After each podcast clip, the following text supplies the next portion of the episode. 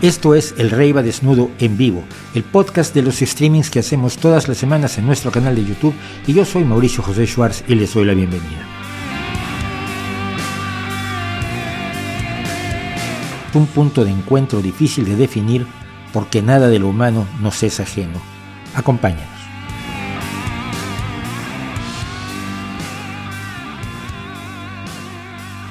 Buenas tardes, buenos días, buenas noches, buenas madrugadas, buenas lo que sean, donde quiera que estén ustedes. Ustedes, las 95 personas que están viéndonos, luego reñimos a los que llegan tarde. Eh, y muchas gracias por acompañarme. Soy Mauricio José Schwartz. Esto es El Rey va desnudo en su versión en vivo.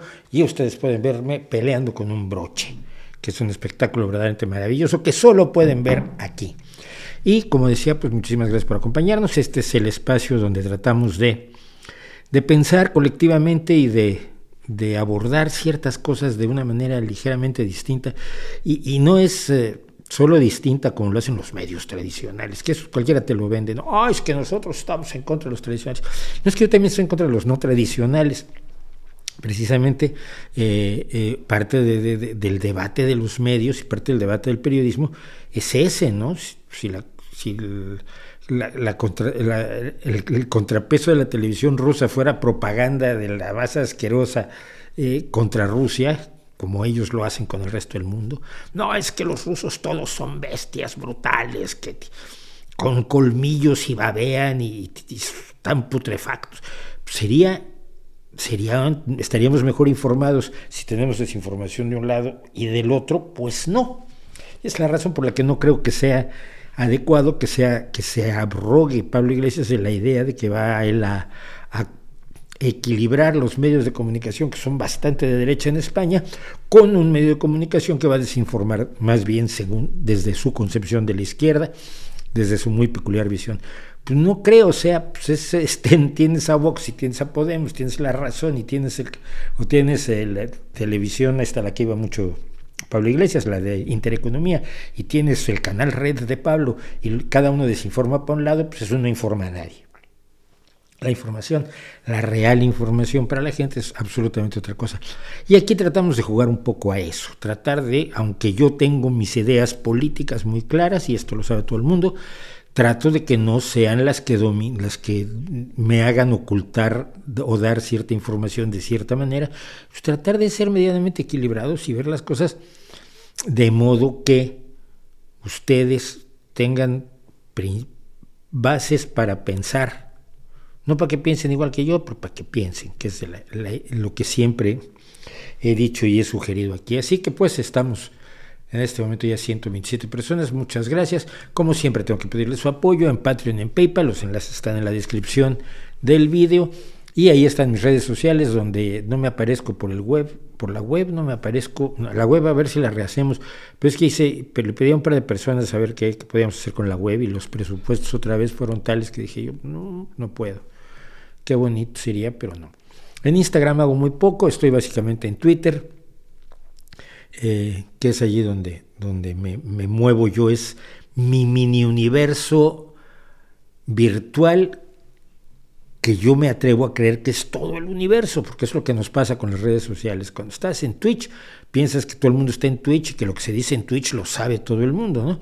Y, si estás en Facebook, tu universo es Facebook, pues, mi universo es Twitter. Lo que pasa es que yo me doy cuenta que no, es, no es el universo y que no son tantas gentes no son tantas personas ni tiene tanta relevancia como, algunos le quieren dar. Pero bueno, esto, esto, esto lo hacen mucho los medios también cuando dicen, las redes arden porque se dijo tal cosa. Y tú dices, ¿qué quiere decir las redes arden? Hay 125 tweets. No, espera, 125 tweets no significan que esté ardiendo absolutamente nada más que tu necesidad de vender clics, pero no, no, no es así.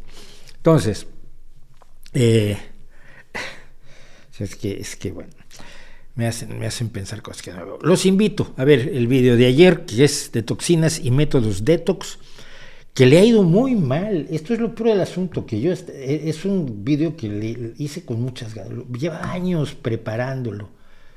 Llevaba años diciendo, uy, este va a ser el, el, un día voy a hacer el de los, el de las toxinas y voy a tener un montón de, voy a tener un montón de éxito. No, pero pensé yo que iba a ser más, más interesante. Hay 6.500 visualizaciones, muy poquito. Generalmente tenemos unas 9, 10 mil, 8, 9, 10 mil visualizaciones del video de los miércoles para cuando empezamos este espacio de los jueves, pero no, no ha llamado la atención.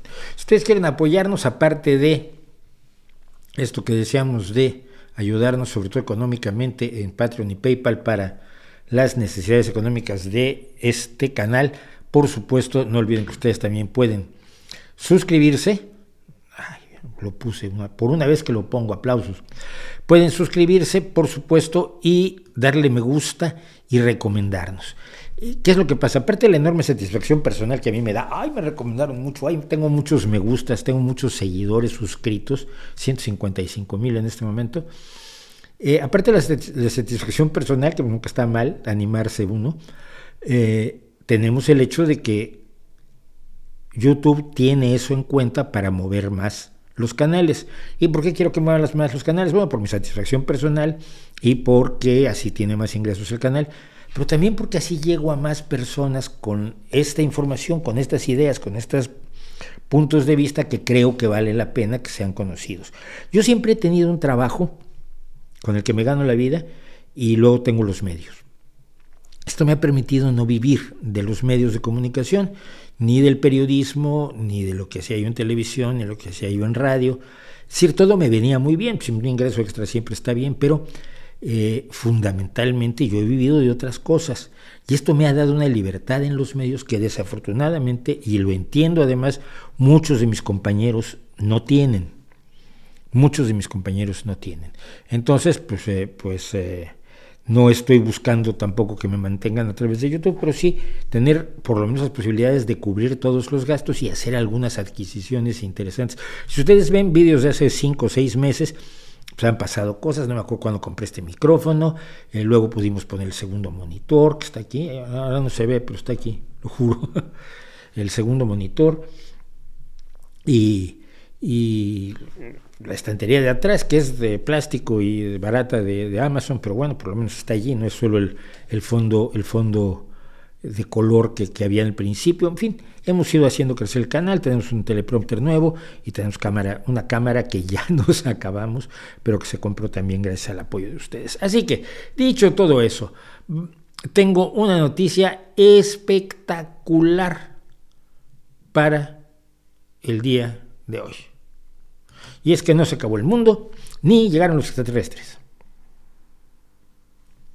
Y en el concurso mundial de predicciones he ganado. Es decir, yo dije, mira, ni van a llegar los extraterrestres ni se va a acabar el mundo. ¿Cómo lo sé? Bueno, primero que nada porque el aviso de los extraterrestres menos. Unas 30 o 40 veces a mí me han avisado que ya viene la nave nodriza. Pero del fin del mundo, un día hice un cálculo y llevo como 110 sobrevividos desde el momento de mi nacimiento. Es decir, 110 predicciones hechas por personas relacionadas con la religión, por personas relacionadas con los ovnis, por personas relacionadas con todo tipo de superchería y demás, y todos han fallado. Entonces, llevo 110 fines del mundo superados y como 40 o 50 llegadas de la nave, de la nave nodriza. ¿Qué es lo que pasó? Que como dice este, este artículo, que yo no sé cómo es posible que ABC se ponga a publicar esto, no debería serle ningún caso, ha llegado el día en marcado por el viajero del tiempo, todavía lo puedo entre comillas, ¿no? de TikTok, ¿habrá una invasión alienígena hoy? No. Y la pregunta es imbécil. No hay una invasión alienígena hoy.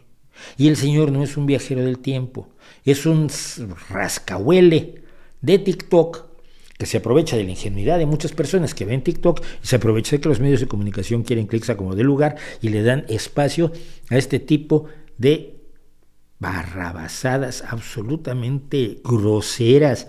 Es, una majadería. hay un señor que se hace llamar Eno Alaric. ¡Ay, qué nombre tan original! Radiant Time Traveler, el viajero del tiempo radiante, dice que llegan los extraterrestres. El, hoy es que es 23 de marzo. Y pues estamos en 23 de marzo, está la gente ahí, ¿llegarán los extraterrestres? No. No. Y mira, sobre la llegada de los extraterrestres, porque últimamente además, eh, Avi el loco que decía que el, el, objeto espacial o Oumuamua era una nave espacial, ya le explicaron que no. Ay, pero es que aceleró al entrar, al acercarse al Sol. Sí, pero no es porque trajera maquinaria, es que al calentarse los gases de su superficie, pues la impulsan. Eh, eso se lo explicaban hoy. Pero Avilov también se, alió con alguien del, del, Pentágono y ay, es que vienen los extraterrestres, viene la nave nodriza. Miren ustedes, vamos a tratar de pensar un, un poquitito, un poquitito. Ustedes son una civilización avanzadísima, que para viajar a nivel interestelar tienen que tener energía infinita. No es si se puede o no, que alguno me dijo, ¿y qué tal que no la tienen? Pues entonces no vienen. Para poder viajar por todo el universo necesitas energía infinita. O sea que tu problema de recursos está resuelto. Si, tenemos energía infinita, gratis, no tenemos necesidad de recursos, no, no tenemos que necesitar robar nada. Oye, hace falta oro, vamos a robárselos a los terrícolas y les quitamos sus anillos. No, vas a un asteroide que tenga oro y los, lo extraes. No te cuesta nada porque tienes energía infinita. Quiero litio, vas por litio. Quiero esto, vas por eso. Quiero esclavos, pues haces robots. No necesitas. Eh, todas las motivaciones imperiales e imperialistas que le atribuyen algunos a esta hipotética raza extraterrestre se anularían, se evaporarían con el hecho mismo de que puedan hacer viajes interestelares. Porque su control sobre la materia es tal que no tienen necesidad de todo aquello que es el poder, la gloria y, el, y los, los bienes económicos que persigue toda, toda incursión imperialista. Así que vamos a dejar de lado eso. Entonces tenemos esos que son evidentemente de una tecnología avanzadísima y que según los chiflados nos vienen observando desde hace muchísimo tiempo. Si nos vienen observando ya saben cómo somos. Y ya saben cómo hemos especulado sobre la llegada de los extraterrestres, tanto los muy tontos que andan en los ovnis como los más listos que hacen ciencia ficción y que han especulado muchas, en muchas ocasiones, mucho mejor que el cine en general.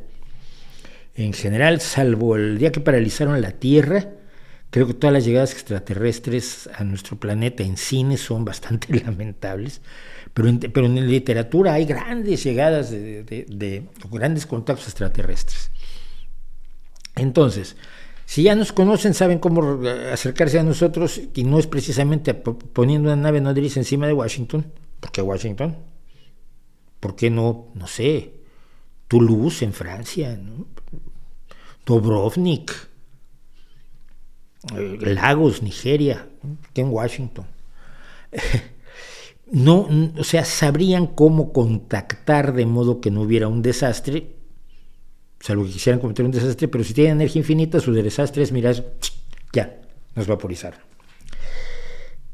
Pensar en una civilización enormemente avanzada que observa a otra civilización y no sabe cómo acercarse a ella y luego puede viajar a través de todo el universo, pero se estrella, se estrella sus naves en donde los ve el tonto del pueblo y solo el tonto del pueblo, y se ponen en contacto solo con el tonto del pueblo, Desafía la imaginación, por favor, desafía todo, todo intento de pensar, así que olvídenlo.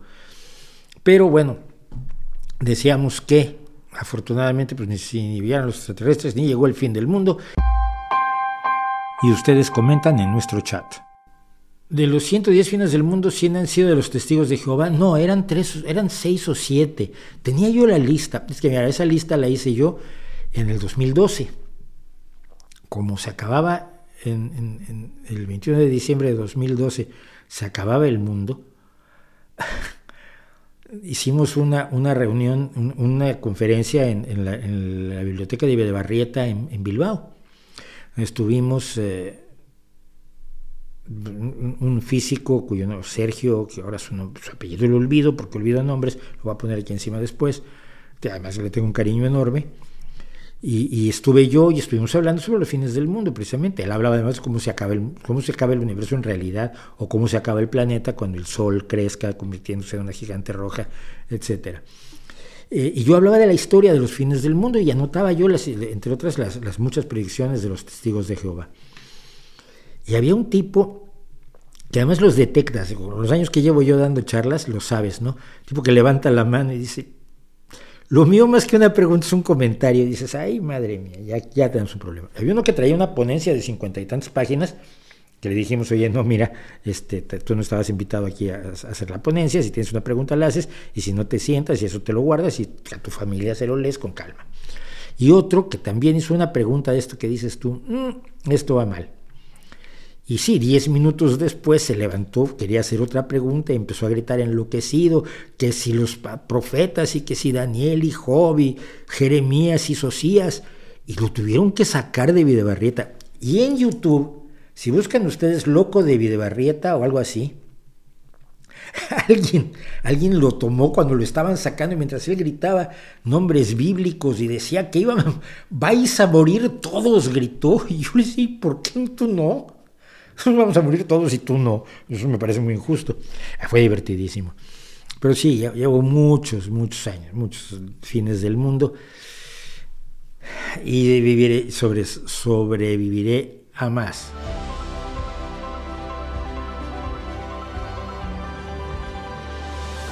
Reinaldo Gómez Macías me pregunta, ¿cuál es su opinión del proyecto SciHub, una página web que brinda acceso gratuito a millones de artículos científicos en revistas indexadas, creada por Alexandra Elbaquian?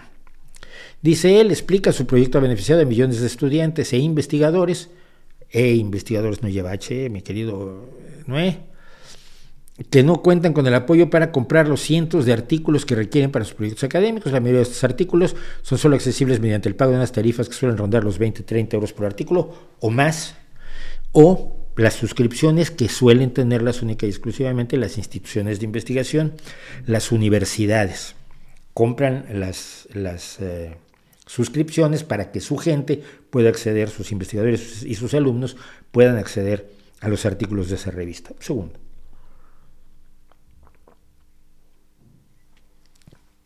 porque esto es más complicado de lo que tú ves. Para que un científico publique en, estas revistas, no en todas, pero en la mayoría de estas revistas, o en muchas de estas revistas, o en algunas de estas revistas mucho, muy relevantes, hay que pagar.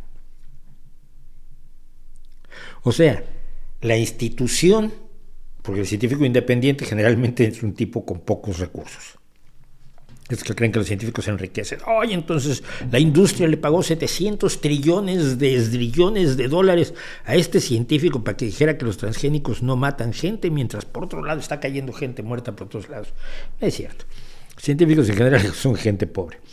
Entonces, la institución, el centro de investigación, la universidad, paga a la revista para la publicación. Y luego la revista vende el artículo, vende, la, vende las, el acceso a esos artículos a precios elevadísimos. Es de locos, es completamente de locos y hay varios científicos y hay en una reciente publicación sobre los problemas de la ciencia que hicieron algunas personas aquí en España, entre ellos, si mal no recuerdo, estaba eh, Joaquín Sevilla y Iñaco de, la, de las Cátedras de Cultura Científica del País Vasco, eh, hicieron un análisis de los algunos problemas que tiene el desarrollo de la actividad científica en la actualidad y uno de ellos clarísimamente son las revistas científicas. Entonces lo que ella está haciendo es ilegal hasta cierto punto porque teóricamente esos artículos pertenecen a las revistas porque se les ha, otorgado el copyright. Y ellas usan el copyright para enriquecerse, especialmente una, una gran un gran complejo de publicaciones de todas las especialidades imaginables que es el CEDIER. Así que pues es ilegal, pero está muy bien.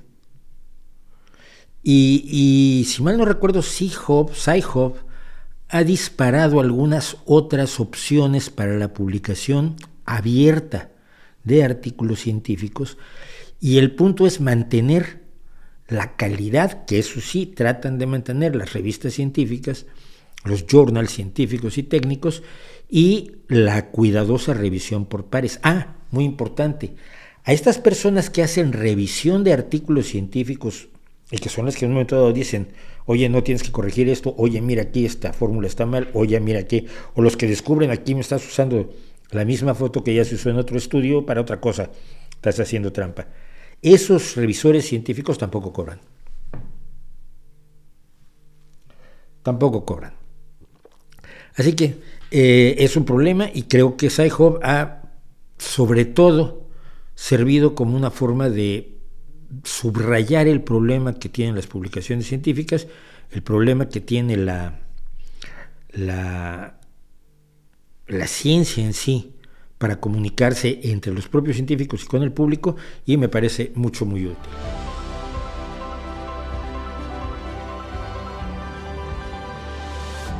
Eh, Amintap me pregunta, ¿existe el humor políticamente correcto? Sí, claro, y es aburridísimo. Es aburridísimo. ¿Qué harías si en una reunión alguien hace chistes racistas, misóginos u homófobos? Pues, si son buenos, reírme. Si son malos, pues mirar para otro lado. El humor generalmente es a costa de, de alguien. El humor generalmente es a costa de alguien que en un momento dado representa las debilidades humanas de las que nos reímos. Si tú quitas eso, no hay humor, no hay chiste posible. El humor es una forma de, de, exhibirnos a nosotros mismos y de ser capaces de reírnos de nosotros mismos. A veces te pasa que estás en un chiste, te das cuenta de que te estás riendo de un chiste que representa algo que a ti te, que, tú tienes o que o un defecto del cual tú no, de, de esos que uno trata de ocultar. Entonces, sí hay un humor políticamente correcto, ¿no? El humor políticamente correcto se burla de las personas de las que es políticamente correcto burlarse. Te pongo un ejemplo. Eh, el, burlarse de alguien por la edad es todavía políticamente es todavía muy aceptado. Entonces, en un mismo lugar donde no te aceptarían chistes, dices tú, racistas, misóginos o homófobos, sí te van a, aceptar un chiste de que tal persona es demasiado viejo, sea Biden, sea el Obrador, sea yo, sea quien sea. Ay, es que como es viejito, ya está gaga y la, pastilla. Ahora acaba de pasar con Tamamés, que el, candidato de Vox en esta esperpéntica moción de censura, yo leí muchísimos chistes malísimos, salvo uno, eh, de, de Tamamés, porque Tamamés tiene noventa y tantos años. Eso es legítimo, pero una corrección política sólida pues, tampoco sería legítimo. ¿no? Entonces no sería legítimo nada, porque lo que nos da risa es el error humano, lo que nos da risa es el pastelazo, es el, resbalarse en, un, en, un, en, una, en, en una cáscara de plátano, es la patada de Charlie Chaplin, el vagabundo, al gordo rico de los bigotes alacranados. Eso nos da risa, el miedo nos da risa. Eh, Harold Lloyd colgado de un, de un, reloj donde con cualquier mal movimiento se convierte en tortilla, eh, eh, 700 pisos abajo, nos da emoción, pero al mismo tiempo nos da risa. Y, esto lo manejaron perfectamente los comediantes precisamente de la época del cine mudo. Entonces yo, yo creo que el humor no tiene límites, no debe tener límites. Y los mejores humoristas que yo conozco en este momento, tipo, tipo Rick Gervais, es gente que va con todo. Pero es una broma, es un chiste. Si te incomoda, pregúntate por qué. Pero si hace un chiste, y hace chistes muy duros, muy heavies. Eh, Jimmy Carr es otro, es un tipo excelente, pero sus chistes son profundamente misóginos, pederastas. Eh, pero luego siempre se sale al final del, compromiso en el que se metió con su propia broma, pero el chiste, los chistes son enormemente inquietantes, muchos de ellos. Eh, pero está bien, es mejor que podamos reírnos de eso, o que queramos no reírnos de eso y podamos omitirlo, pero dejar que otras personas se rían de eso, que censurarlo y omitirlo. ¿no? Eh, la censura siempre sabemos dónde queremos que empiece, dónde hay algo que nos resulta tan repugnante que allí la empezaríamos. Pero una vez que empiezas, ya no hay donde termine. Siempre habrá alguien que la empuje un poco más allá hasta que te cierren la boca a ti. Ese es el peligro. Entonces, no, no creo que, debamos promover un humor políticamente correcto. Al contrario, debemos promover un humor políticamente incorrecto y que sea la gente la que decida. Si alguien es tan desagradable y molesto y, e ineficaz y repugnante en su humor, pues no va a tener éxito. Pero si tiene éxito con un humor que a mí me parece repugnante, tengo que preguntarme por qué.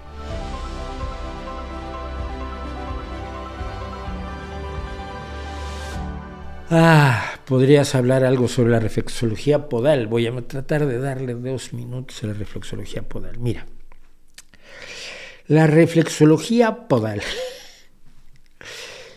es que el, nombrecito ya, mira, vamos a empezar con las pinturas rupestres. Las pinturas rupestres, según algunos estudiosos que algo saben del tema, cumplen la función de lo que se conoce como magia simpática o magia representativa. Es decir, si tú pintas a la gacela atravesada por tus flechas, vas a conseguir que tus flechas atraviesen a la gacela. Es magia representativa, magia simpática. Las propiedades del objeto mágico se trasladan al objeto real. El ejemplo más clásico es el muñeco de vudú, que no se usa en Haití, que se usa en Nueva Orleans, eh, que es de la. ¿Cómo se llama? El, Estado. El Estado que Estados Unidos le compró precisamente a, Francia, el Estado donde, cuya capital es Nueva Orleans, eh, y ahora olvidado, ya saben que olvido yo nombres, si no, ¿qué chiste tiene? Eh, ese muñeco vudú es magia representativa. Originalmente se usaban para hacer el bien, ¿no? Tú le decías cositas al, muñeco y le, iba bien a la otra persona. le metes, le metes una, una, aguja en la pierna y le rompes la pierna. Magia representativa, magia simpática. Creas una representación mágica de la realidad y los efectos, lo que hagas sobre la representación mágica por la vía de las influencias mágicas que no existen, tendrá efecto en la realidad. No funciona. Bueno, pasamos a la representación mágica del cuerpo humano en el cuerpo humano.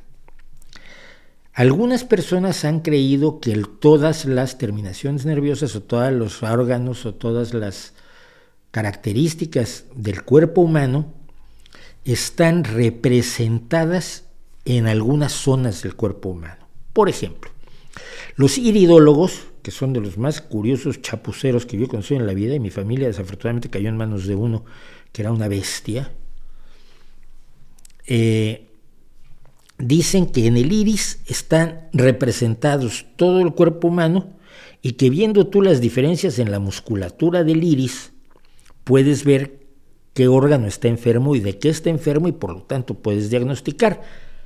Entonces, ¿cómo diagnosticar lanzando las runas o, el tarot? Porque el iris es un músculo que no tiene ninguna representación de los demás eh, órganos del cuerpo humano, pero lo creen. Lo creen personas que creen en la magia representativa magia simpática. Como la oreja humana tiene más o menos, si estás de buen humor y, y has bebido, forma de feto, pues seguramente en la oreja está representado el cuerpo humano. Entonces te imaginas un feto puesto en la oreja y vas poniendo, si pones un punto de acupuntura aquí, pues va a pasar esto en el hígado, pero si lo pones aquí va a pasar en el corazón, si lo pones aquí va a pasar en el dedo gordo del pie derecho, porque está representado todo el cuerpo y por lo tanto, si aquí parece que está el hígado en el feto este que yo me he imaginado, seguramente al hacer yo una operación aquí, al poner una aguja o al masajearlo, pues la influencia mágica va a ir hasta el hígado, que no esté conectada la oreja con el hígado. Exactamente igual a quienes venden este tipo de patrañas. Y llegamos a los pies. Los pies tienen pues, también, si quieres, mucho una forma de feto. Cosa de, dependiendo de que cuál sea la, la droga que te guste consumir. Y si en el pie está representado todo el cuerpo humano, lo, lo, que hagas tú en el pie va a ir por influencia mágica a los órganos que están representados en la planta del pie. Y entonces al masajear ciertas zonas de los pies, vas a masajear las zonas del cuerpo que se supone que representan la zona que estás masajeando. Es absolutamente delirante no tiene ninguna base en la realidad. No hay ningún estudio que sugiera que hay esa conexión, como no hay en la, acupuntura también es mucho de, magia simpática. Si tú te, te haces usas este punto de acupuntura, te pones una aguja aquí, se te quita el dolor de cabeza, porque hay una conexión mágica por la vía de los meridianos entre esto y, la, parte de la cabeza que te duele. Que nunca el interior afortunadamente no duele, lo que duele son las eh, la piel, los músculos y los vasos sanguíneos que recubren el cráneo. Bien. Es un invento sin ningún fundamento, sin ninguna base, sin ninguna sin ningún elemento demostrativo que pudiera siquiera sugerir que tenga algo que ver con la realidad. Y es el tipo de cosas que nos venden constantemente. Y es lo mismo en el vídeo de astrología que hacíamos, como es arriba es abajo, no, arriba es arriba y abajo es abajo. Como es en el pie es en el resto del cuerpo, no. Como es en la oreja, tampoco. Como es en el iris, tampoco. porque si fuera cierto, hombre, ya lo habrían probado y ya estarían a niveles de la ciencia.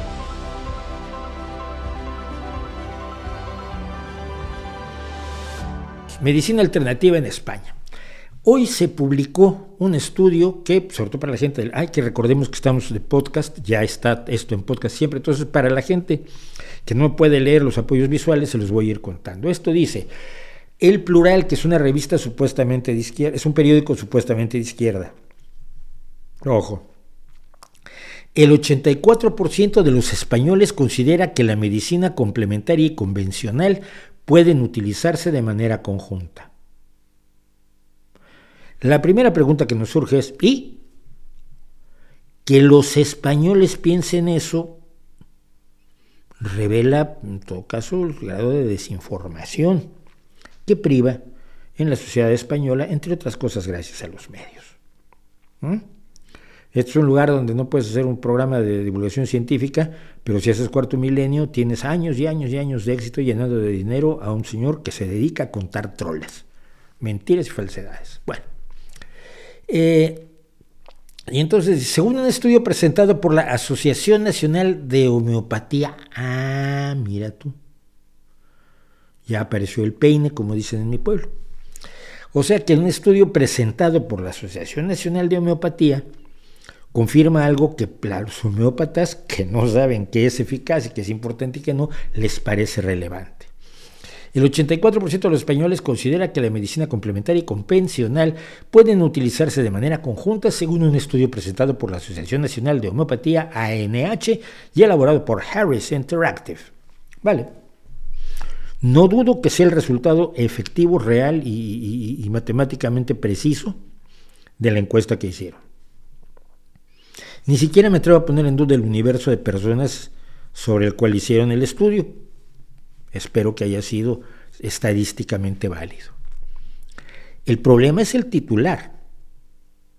Y el problema es que un periódico medianamente serio jamás pondría ese titular. El titular que pondría es, el 84% de los españoles está tan desinformado respecto de qué es medicina que considera que lo complementario es medicina tan válida como la convencional y comete el gravísimo error de pensar que pueden utilizarse de manera conjunta como si ello fuera útil cuando no se ha demostrado que lo sea. Sí, me queda un poco largo el titular, lo entiendo. La idea de los titulares, un buen redactor de encabezados hace cosas más. El 84% de los españoles no tiene idea de medicina. Es un excelente titular. El que la gente opine que la medicina complementaria y la, la medicina de verdad, que no es la convencional, es la medicina con bases científicas, la medicina basada en evidencias, a diferencia de la medicina que no es complementaria, sino que es la medicina basada en fantasías, no son lo mismo, son dos cosas totalmente diferentes. No saber qué es la medicina y cómo funciona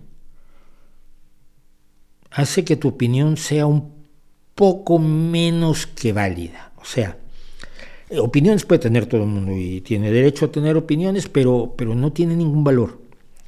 Si el 73% de los españoles considera que las presas se pueden hacer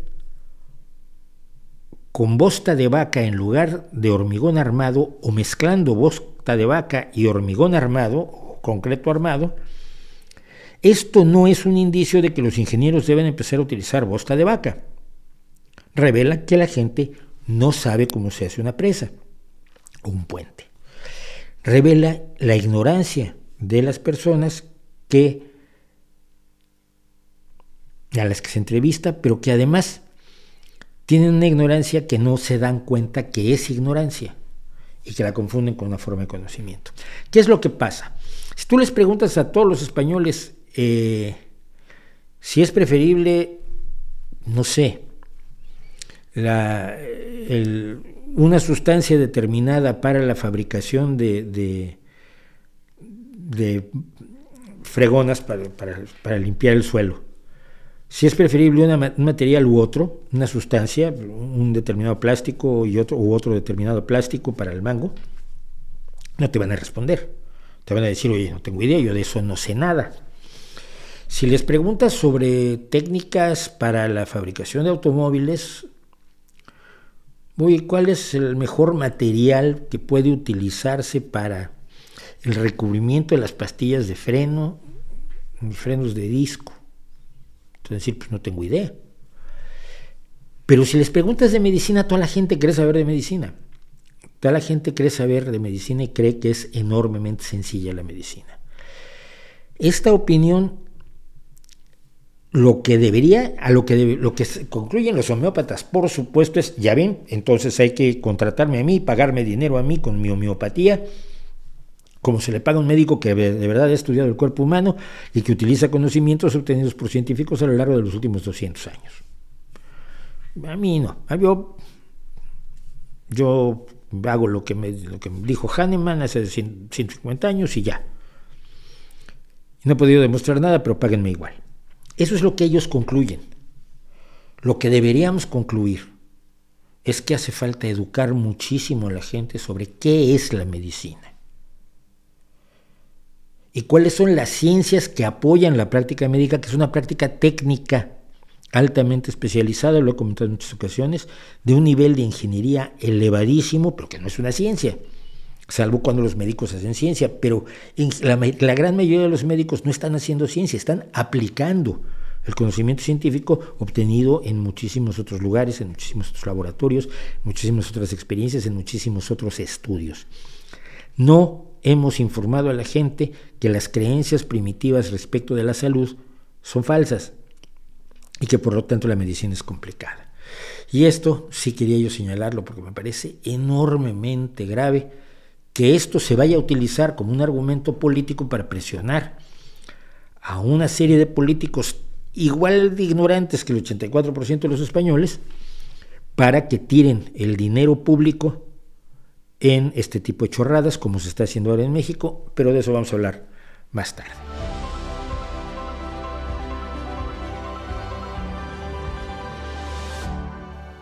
Este es muy bonito. Mira, Gamarán me dice, estoy de acuerdo con su opinión sobre la Matrix, pues gracias. Pero me gustaría saber su opinión sobre el ajuste fino del universo y que esta es prueba de la existencia de un creador.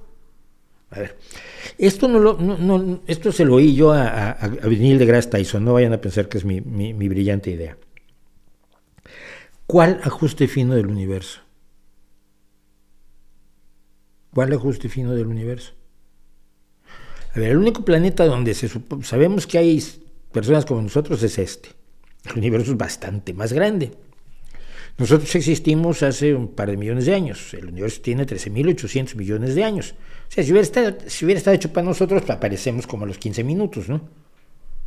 No 3.000, no 13.798 eh, años, millones de años después. ¿Dónde está ese ajuste fino? Si sales de la Tierra, mueres. Como no lleves eh, una cantidad de prótesis enorme, o sea, una nave espacial o un, o un traje espacial, estás muerto. Pero aquí, en el planeta Tierra, ¿cómo sobrevives en la mayor parte del planeta sin ortopedia? Las tres cuartas partes del planeta son agua, no puedes vivir en el agua, te ahogas.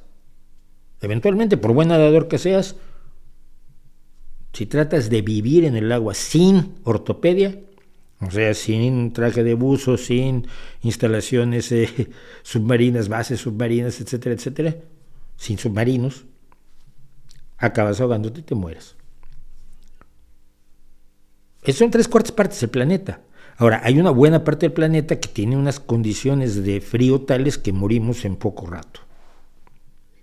No solo los polos, también las grandes alturas, los grandes glaciares, los hielos, los hielos eternos en muchísimos lugares del planeta.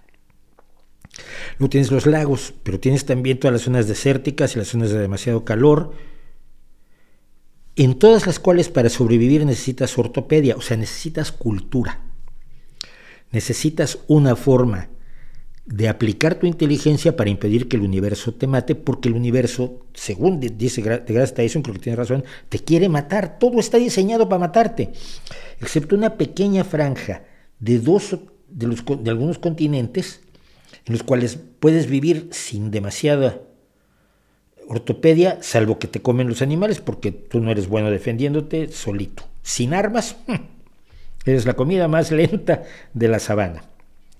Pero bueno, el ser humano puede vivir en esa pequeña franja tropical, eh, no en toda la franja tropical, en la, parte donde hay tierra, en la parte que está a una altura razonable, en la parte donde hay comida más o menos accesible y en la parte donde más o menos se puede zafar de los depredadores. Ahora, en esa pequeña franja tropical, ¿es el universo afinado para demostrar la existencia de un creador? En un universo tan vasto como el que tenemos, con 13.800 millones de años de antigüedad, lo razonable es pensar que somos una coincidencia, que somos un, elemento del azar. Somos producto del azar. Es lo razonable, es, lo que parece, parece indicar todo cuanto nos rodea. En un universo de este enorme tamaño, con estos miles de millones de años, pues de pronto se juntaron unas moléculas, ay, mira qué divertido, y apareció la vida en nuestro planeta. A lo mejor hay vida en otros lados, pero seguirá estando limitada por lo que sabemos, que incluso llamamos, cuando buscamos exoplanetas, se conoce como la zona de, de de oro, Goldilocks, de, Goldilocks Zone. O sea, los planetas para que puedan sustentar vida como la nuestra, no conocemos otra, además nos caemos bien pese a todo, los planetas para que puedan sustentar vida tienen que tener determinadas características no estar, no ser ni demasiado grandes ni demasiado pequeños, no estar ni demasiado cerca de su estrella ni demasiado lejos, porque tienen que tener agua. Y el agua solo existe en condiciones, naturalmente solo existen condiciones muy, muy concretas. Una de las características del agua precisamente es que es muy curioso cómo podemos verla en tres, en tres fases, en sus tres fases en nuestro planeta, cuando la mayoría de las cosas no las podemos ver en tres fases porque requieren temperaturas muy extremas para liquificarse o hacerse sólidos. O sea que el agua es líquida en una, estrecha margen de temperaturas.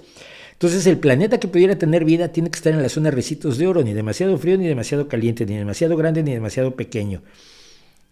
Por eso se llama recitos de oro. Y de todos los exoplanetas que hemos encontrado, los que están en la zona de recitos de oro son una minúscula fracción.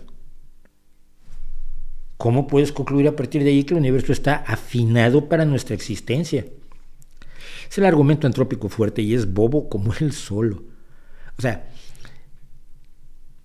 viendo la realidad del universo, ¿qué es más probable? Que sea producto aleatorio de las, combinaciones químicas, la existencia de la vida en la Tierra y su posterior evolución hasta nosotros, o pensar que hay un Dios que hace todo eso para esto. La navaja de Ockham te dice que no es necesario creer que es preferible no crear entidades innecesarias para una explicación, y en este caso el creador, como en todos los casos que se aducen de los creadores, es, es una entidad absolutamente innecesaria. El universo te quiere matar. Si el universo estuviera afinado para nosotros, estaríamos ya viviendo en Marte.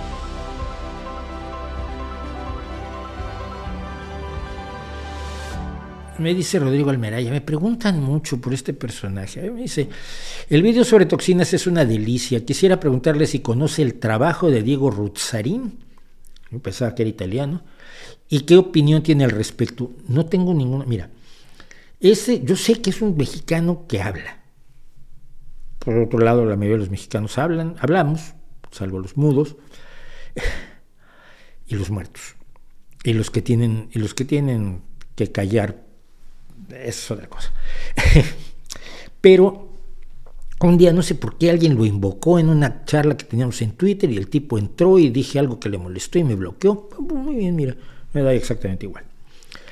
Pero ayer por, por curiosidad, por mera curiosidad, vi un video de Diego Rutzarín diciendo que Estados Unidos quería intervenir en México. Pues, no, no es cierto. Un diputado sugirió que México y Estado, que el ejército de Estados Unidos trabajara conjuntamente con México para perseguir al narcotráfico, considerando que México ha sido absolutamente incapaz de frenar al narcotráfico, ni con la guerra idiota de Calderón, ni con el hacerse tonto de, Peña Nieto, ni con el hacerse más tonto del Obrador. Y lo que él propuso, y cuando vino el escándalo, ay, Estados Unidos quiere intervenir en México, el tipo repitió, y está en los tweets, y está en las declaraciones, en las televisiones estadounidenses, no estoy proponiendo una intervención unilateral, estoy proponiendo un trabajo conjunto de las Fuerzas Armadas de ambos países. Esto cualquier persona informada lo sabe, que el observador no lo sepa o le da igual, ya lo entiendo, pero que una persona que se supone que es un comunicador no lo sepa o lo sepa y lo oculte diciendo que ah, es que Estados Unidos quiere intervenir en México, mexicanos, el grito de guerra, el acero a prestar y el bridón.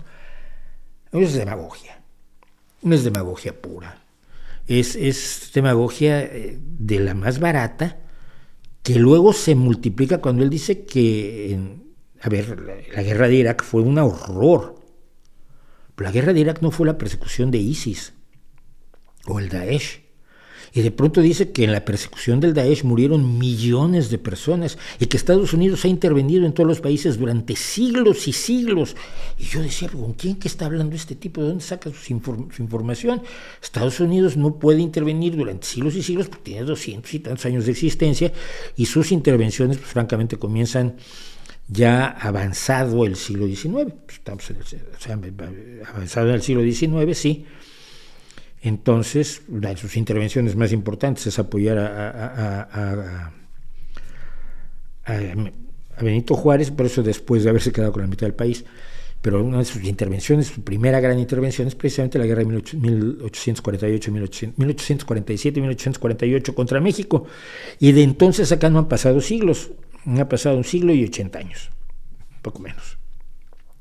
Entonces, intervenciones de siglos donde murieron millones de personas persiguiendo a ISIS, y tú dices, no, hombre, a ver, hay dos posibilidades. No sabe de lo que está hablando y sin embargo habla, lo cual es peligroso, es mal, mal, mal aconsejable, es poco aconsejable. O sabe perfectamente que está mintiendo, pero quiere enardecer a la gente o quedar bien con López Obrador. Cualquiera de las dos opciones es gravísima para un comunicador. Hombre, cualquiera se puede equivocar. Yo, yo para demostrarlo me equivoco con relativa frecuencia. Pero cuando uno mete la pata, dice, oye, pues metí la pata, ¿no? Y ya. Cuando no me acuerdo de nombres y luego cuando hago la edición de esto aparece el nombre encima de mi boca, fulano de tal, que se me había olvidado cómo se llamaba. Eh, o corrijo datos que de pronto, a ver, no, cuando ustedes me hacen preguntas y yo respondo, no tengo todos los datos a la mano, entonces me acuerdo y a veces con frecuencia, con bastante frecuencia, me acuerdo mal de las cosas. Entonces, eso es lo que sé de este personaje me parece muy grave lo que vi, y lo, pero lo que vi dura cuatro minutos. ¿eh? Igual por lo demás es maravilloso y estupendo, pero pues ya no quiere saber de mí, yo tampoco quiero saber de él, y estamos muy bien.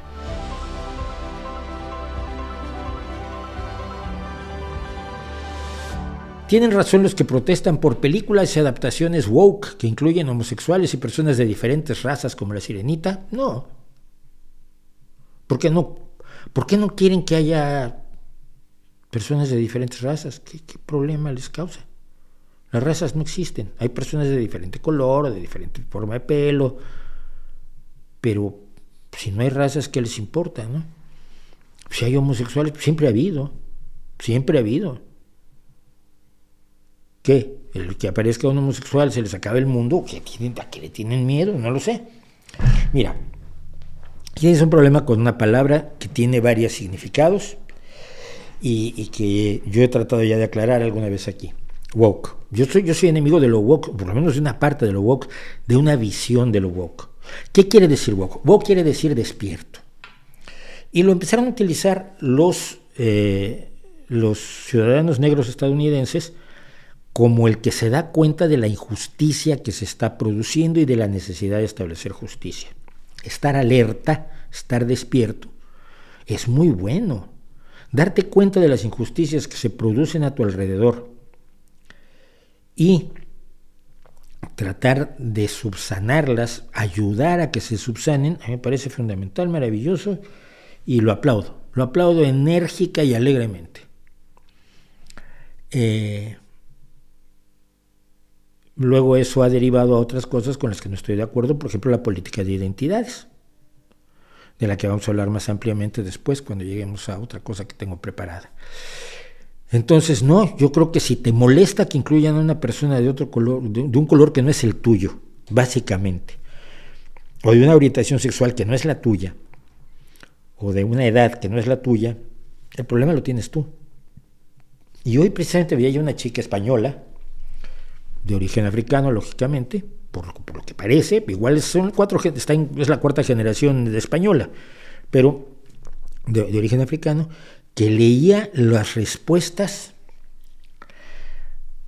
a ver, en un catálogo de Ralph Lauren, que es una empresa de moda bastante famosa, en la parte de Ralph Lauren del catálogo del corte inglés, que es la gran, tienda de, la gran cadena de tiendas departamentales de España, aparece en primer lugar un niño negro con la ropa de Ralph Lauren que están vendiendo. Y se puso a leer esta niña, esta niña, esta chica, esta mujer joven, se puso a leer las reacciones de la gente, los comentarios, yo no voy a volver a comprar en el corte inglés. Esa es ropa para negros, yo no soy negro. Ahora yo no, yo no sabía que los modelos se traían de Zimbabue. Y, leyó una serie de cosas. Y tiene un video, el video que está en TikTok, pero leyó las barbaridades que la gente estaba respondiendo en línea a este catálogo de Ralph Lauren dentro del corte inglés. Y además, como son las redes sociales, la gente se suelta con bastante más alegría. ¿Eso es woke? Mira, si, si ese catálogo es woke, lo que ha hecho es revelar el racismo en muchísimas personas. Un racismo absolutamente repugnante. Un racismo absolutamente repugnante y un racismo mucho, muy preocupante para los negros nacidos en España. A quienes no se les ve como españoles, pese a hacerlo. Y a quienes vienen en patera, si les da la gana, se les tiene que ver como seres humanos y hay un grupo, sector de la población que se niega a hacerlo. Si ese sector de la población no le gusta ver un niño negro con ropa de Ralph Lauren, ¿El problema quién es? ¿De Ralph Lauren? ¿Del corte inglés?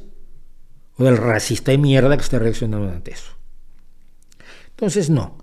El problema del wokismo es la política de identidades, es el centrarlo todo en la raza, en el sexo, en, en, las preferencias sexuales, el, tratar de dividir a la gente por sus aspectos, por sus identidades, que muchas veces identidades que les atribuyen, ¿no? Eh, y ese es un problema grave junto con el relativismo moral y el relativismo filosófico y el relativismo científico que caracteriza gran parte del pensamiento que caracterizamos como woke. Pero eso no quiere decir que la idea original de estar alertos a las injusticias y tratar de ayudar a, subsanarlas sea malo. Entonces, creo que los que protestan por este tipo de cosas se olvidan de una cosa muy sencilla. ¿eh? Yo cuando, por ejemplo, yo no me gustan las comedias románticas. He visto alguna idea. Pero yo no ando protestando para que no se hagan comedias románticas. Simplemente no voy a verlas. No me gustaban las películas de Charlton Heston, pues no las veía yo. Pero no andaba yo pidiendo que sacaran a Charlton Heston del cine. No lo contraten. No hagan películas con él porque me ofende. No,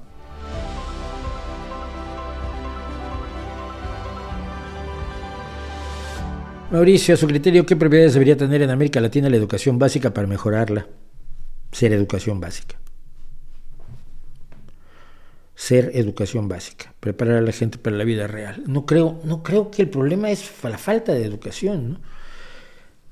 El problema es la pobreza de los profesores, la mala preparación de los profesores.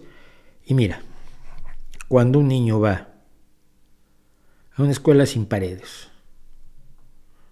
después de caminar 5 kilómetros y viene de casa con un café negro bebido sin desayunar, no lo vas a poder educar como deberías. Porque la educación es parte de toda una situación social en la cual el aprovechamiento de lo que te enseñan en la escuela depende de muchas otras cosas, depende que no tengas que trabajar, depende que no tengas miedo, depende que tu entorno familiar te apoye, depende de que estés medianamente bien alimentado, depende que tengas salud, depende de que tengas muchísimas cosas que México les ha negado y América Latina les ha negado a grandes sectores de su población, con uno u otro pretexto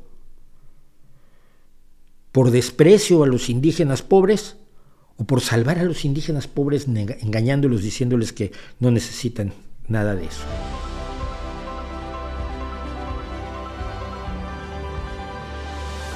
¿Cuál es tu postura acerca de los vientres de alquiler? No, es muy, no, no, la, no la tengo clara. Creo que cuando se hace altruistamente es perfectamente válido y no debería prohibirse. El problema es que se puede hacer el negocio fingiendo que es altruista, como se hace con el, con el tráfico de órganos, y entonces ahí evidentemente no estoy de acuerdo. El problema quizás es que no están matizando a las personas, y no, por, no sé por qué dices que, que bueno, si algunos en la izquierda dicen que es, un, es una mercantilización intolerable de la mujer, cuando se hace por negocio. Yo creo que lo que falta, como en tantas otras cosas, es matizar. Es decir, en qué casos es válido en qué casos no es válido y cuáles son los mecanismos de control que debe ejercer una sociedad para que no se finjan como válidos los procedimientos que no son válidos. Lo que ha pasado es que cuando tú prohíbes eso en un país, pues se van a otro. Y pasó en Ucrania. Eh, en Ucrania se instalaron como negocios privados verdaderas fábricas de, niños, verdaderos eh, establos de mujeres dedicadas a parir y que no sabes ni siquiera si les pagaban debidamente por, por si, lo, si, lo, si lo hacían porque querían hacerlo, si lo hacían por altruismo, si lo hacían porque les convenía el negocio o si lo hacían obligadas de alguna manera, lo cual es absolutamente inaceptable. Entonces hay toda una serie de matices, desde el de yo voy a tener el hijo de mi hermana o de mi hermano, hasta la explotación más brutal. Y ahí hay que matizar y no puedes usar la brocha gorda. Y quienes abordan el tema, desafortunadamente también algunos grupos feministas de izquierda, lo están abordando con la brocha gorda, con un sí o no. Y sí o no eh, no es precisamente la mejor forma de hacerlo.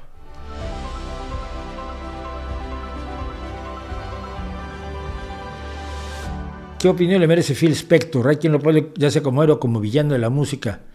Eh, a ver, de es muy rápido. Phil Spector creó una especie, un sonido determinado que en un momento dado tuvo mucho éxito, lo quiso aplicar absolutamente a todo y metió la pata porque lo que hizo con Larry B no tiene vergüenza. Eh, a nadie le gustó lo que hizo con Larry B, con el, con el, con el álbum, y al final el álbum que vale la pena, pues obviamente es el, el remasterizado. Y, y dicho eso, esto es un villano, pero es un villano porque es un asesino, un sujeto absolutamente despreciable, ¿no? Y que ya murió, murió, murió de COVID en la cárcel precisamente, pero es un sujeto absolutamente despreciable. En Michoacán hay cañones antigranizo, sí, no son efectivos, no debería haber polémica, los cañones antigranizo son un invento del siglo XVIII, me parece, eh, y no sirven para nada, y ya lo, ya lo debatí yo ampliamente cuando la Volkswagen de Puebla puso cañones antigranizo, imagínense, por, y la gente además decía que los cañones antigranizo le quitaban la lluvia y toda la ignorancia que hay sobre los mecanismos, sobre mecanismos que, sabemos ya cómo funcionan, eh, es gravísima. Y allí se, notó muchísimo. Ignorancia por parte de los técnicos de Puebla, de, la Volkswagen de Puebla, que deberían saber que eso no, sirve, no funciona. Ignorancia igual por parte de otras personas que creían que al disparar un cañón les puedes espantar la lluvia.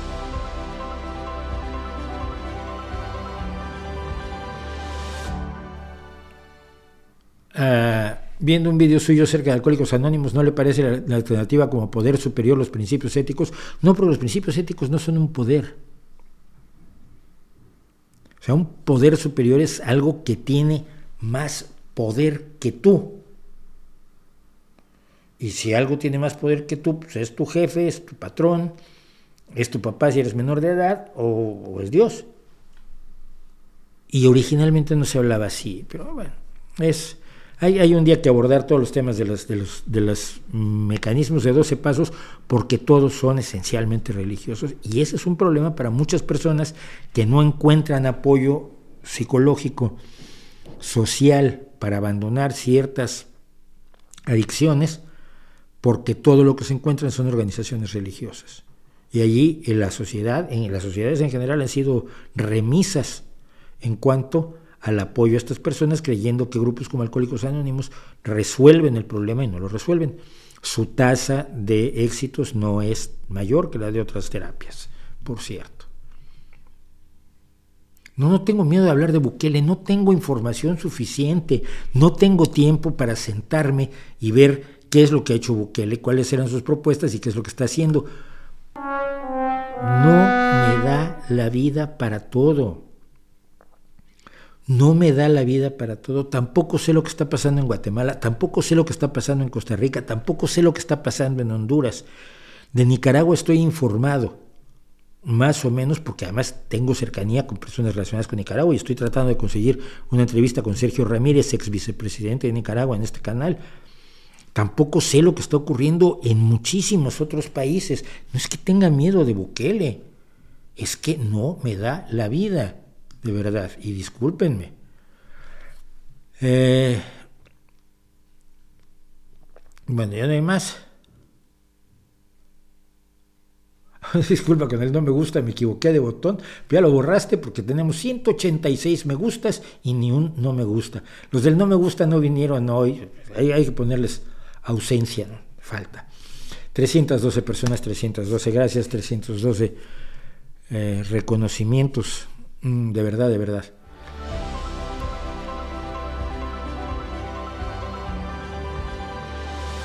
Se está hablando mucho en estos últimos días eh, lo que es estar a la izquierda del PSOE, del Partido Socialista Obrero Español, o del PSOE del PSOE, como decimos también con frecuencia. Y me llama mucho la atención el concepto de estar a la izquierda del Partido Socialista Obrero Español. ¿Por qué?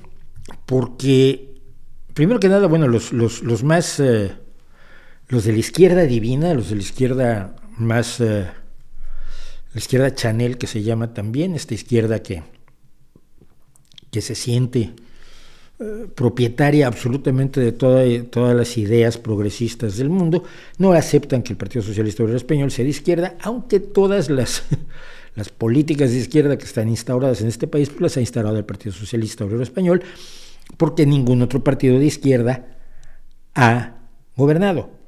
Entonces, cuando sale Podemos, Izquierda Unida, a defender la sanidad y a defender la educación pública y a defender el sistema de pensiones, pues sería bueno que se acordaran que esas leyes han sido promovidas no por el Partido Popular y no han sido instauradas por ellos porque no han gobernado, han sido producto del Partido Socialista, como la ley del divorcio, como la ley de la, la muerte digna, como las leyes de dependencia que hacen que la gente que tiene, que depende de otros para sobrevivir, sobre todo personas con discapacidades y mayores de edad, muy mayores de edad, pues tengan el apoyo del Estado para que no se le cargue la mano a los cuidadores que llegan a sufrir horriblemente, las personas que tienen que cuidar a un, enfermo de, un pariente enfermo de Alzheimer,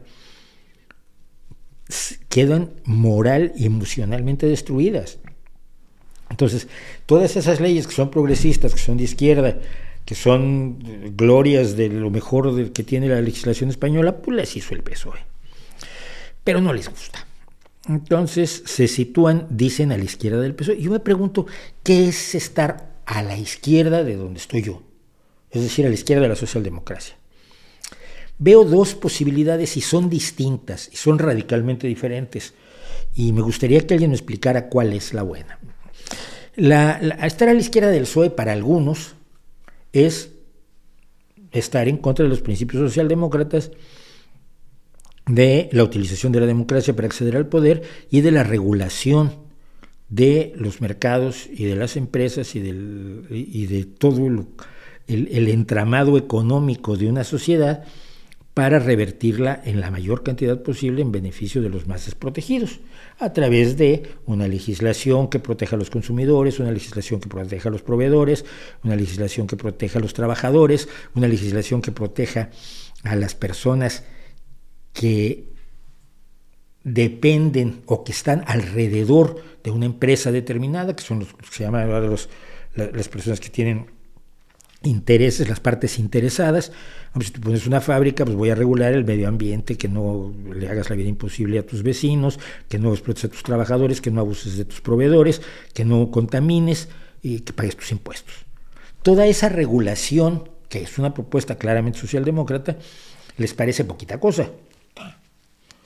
Lo que quieren ellos es la revolución, la estatización de la totalidad de la economía, es decir, que todos los medios de producción, todas las instituciones, empresas, grupos, organizaciones, lo que sean, que generen riqueza, pertenezcan al Estado, que el Estado planifique centralizadamente la economía y que eh, exista, por supuesto, un, partido único, por lo menos durante un tiempo determinado, que nunca dicen exactamente cuánto es. Es decir, a la izquierda del PSOE estaría la visión marxista del socialismo, el socialismo marxista, el socialismo comunista, que es muy distinto de la socialdemocracia, aunque algunos quieren venderle a usted que todo es igual. Está más a la izquierda una economía totalmente estatizada que una economía mixta profundamente regulada? Pues no lo sé. Porque la izquierda no, son los medios para conseguir las cosas, son las cosas que se quieren conseguir, son los, fines. Es decir, una sociedad más justa, una sociedad más igualitaria, una sociedad más solidaria, eh, una sociedad de igualdad de oportunidades en la mayor medida posible. Eh, la perfección no se alcanza nunca, pero se avanza. ¿La izquierda existe para crear justicia o para crear revolución? Yo creo que para crear justicia. La izquierda se piensa como una forma de mejorar la vida de los que están más desprotegidos en la sociedad, o la izquierda existe para desgraciarle la vida a aquellos que tienen las condiciones más opulentas y son los que más, más eh, bienes materiales disfrutan. Yo creo que lo primero. A veces hay que, hay, que, hay que hacerle la vida un poco incómoda a los que más tienen, pero no es el objetivo. El objetivo es tener una sociedad más libre, más digna, más feliz. Pero así de sencillo. Consigue eso quien está más a la izquierda del PSOE con, su economía estatizada, con su planificación centralizada de la economía y con su partido único, pues al parecer no. O por lo menos quienes han vivido bajo esos sistemas te dicen que no, que no son más felices, que no viven más dignamente y que en realidad preferirían otra cosa. Esa es una visión de estar a la izquierda del PSOE.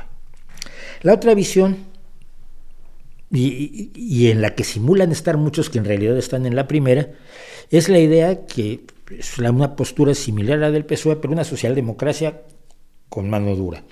Es decir, más radical en cuanto a la velocidad de la imposición de ciertas medidas y la consideración de despreciar las consecuencias sociales que pueden tomar, que pueden tener determinadas políticas o determinadas eh, medidas tomadas.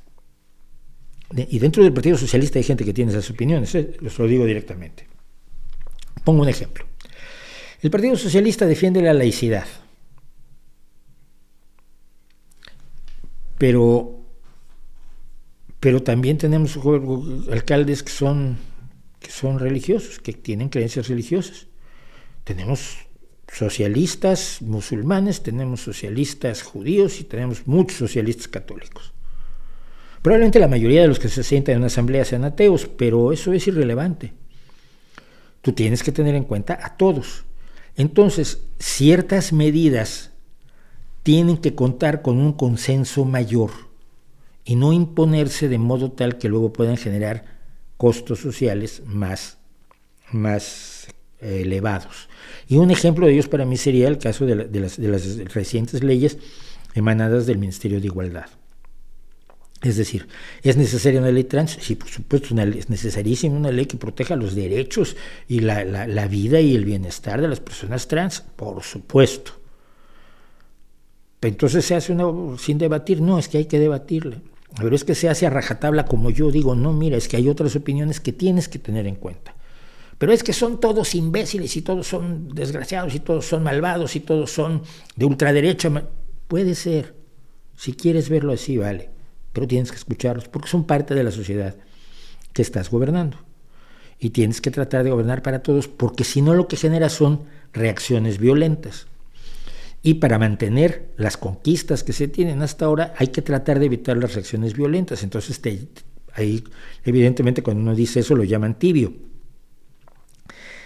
El llevar a rajatabla ciertas cosas que socialmente tienen un coste demasiado elevado ¿Es estar a la izquierda del PSOE? Quizás. Quizás eso incluso lo aceptaría más como estar a la izquierda del PSOE. Es un poco lo que plantean grupos como el de izquierda socialista dentro del propio, del propio Partido Socialista, pero creo que no son más de izquierda, no están a la izquierda del PSOE, simplemente están más urgidos o más apresurados por lograr una cierta serie de cuestiones que, pueden, que yo puedo considerar igualmente válidas desde el punto de vista social. Pero eso no quiere decir ni que el PSOE no sea de izquierda, ni quiere decir que estar a la izquierda del PSOE sea automáticamente bueno y mejor. O por lo menos yo no lo veo así. Y me gustaría que opinaran ustedes, porque yo he estado oyendo este, este de los que estamos, lo decía Pablo Iglesias, el, verdadero secretario el secretario general de Podemos en la sombra decía el otro día es que tenemos que empujar al PSOE a la izquierda en el próximo gobierno de coalición. ¿Qué quieres decir con empujarlo a la izquierda?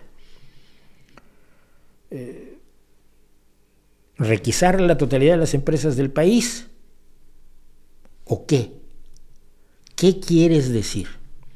Es muy fácil decir que se está a la izquierda de un partido como el Partido Socialista que pertenece al movimiento de izquierda más numeroso, y no me canso de decirlo, el movimiento de izquierda que tiene más partidos en el gobierno en todo el mundo y el que tiene más militantes y el que tiene más votantes en todo el mundo, que es el socialismo democrático, el internacional socialista. ¿Qué quieren decir cuando dicen a la izquierda del Partido Socialista Obrero Español? La verdad, salvo que sea el primer caso y estén hablando de instaurar una sociedad bajo las bases del marxismo-leninismo, no lo entiendo. No entiendo qué es estar a la izquierda del PSOE. Igual soy tonto.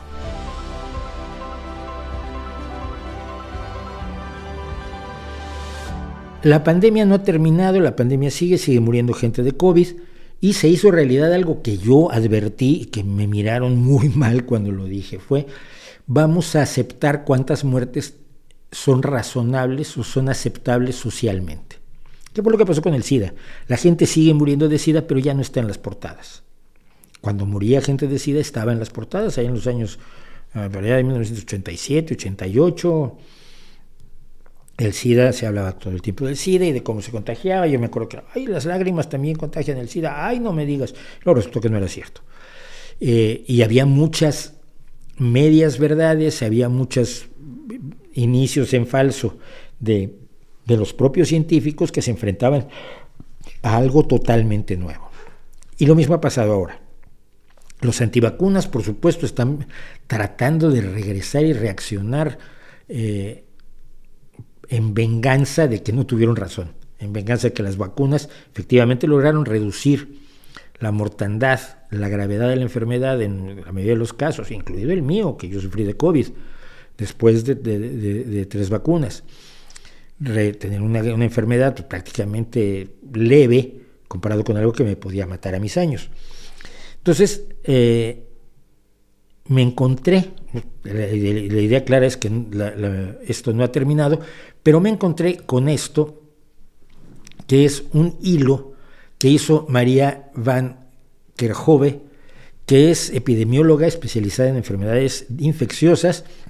Es la líder técnico del análisis de la COVID en la Organización Mundial de la Salud, es líder de las enfermedades y zoonosis emergentes. Las zoonosis emergentes es lo que se nos contagia de animales a, seres humanos, que así el SIDA y, y muchas otras enfermedades a lo largo de la historia, incluida la peste negra, son enfermedades zoonóticas, es decir, tienen, son enfermedades que tienen los animales y que al pasar a los humanos adquieren características totalmente distintas, porque los microorganismos que las producen están viviendo en un medio ambiente radicalmente distinto, en el que se comportan de manera obviamente diferente que cuando tenían estaban limitados al metabolismo de una rata o de un, eh, murciélago o de, o de un mono como en el caso del SIDA que provino de África.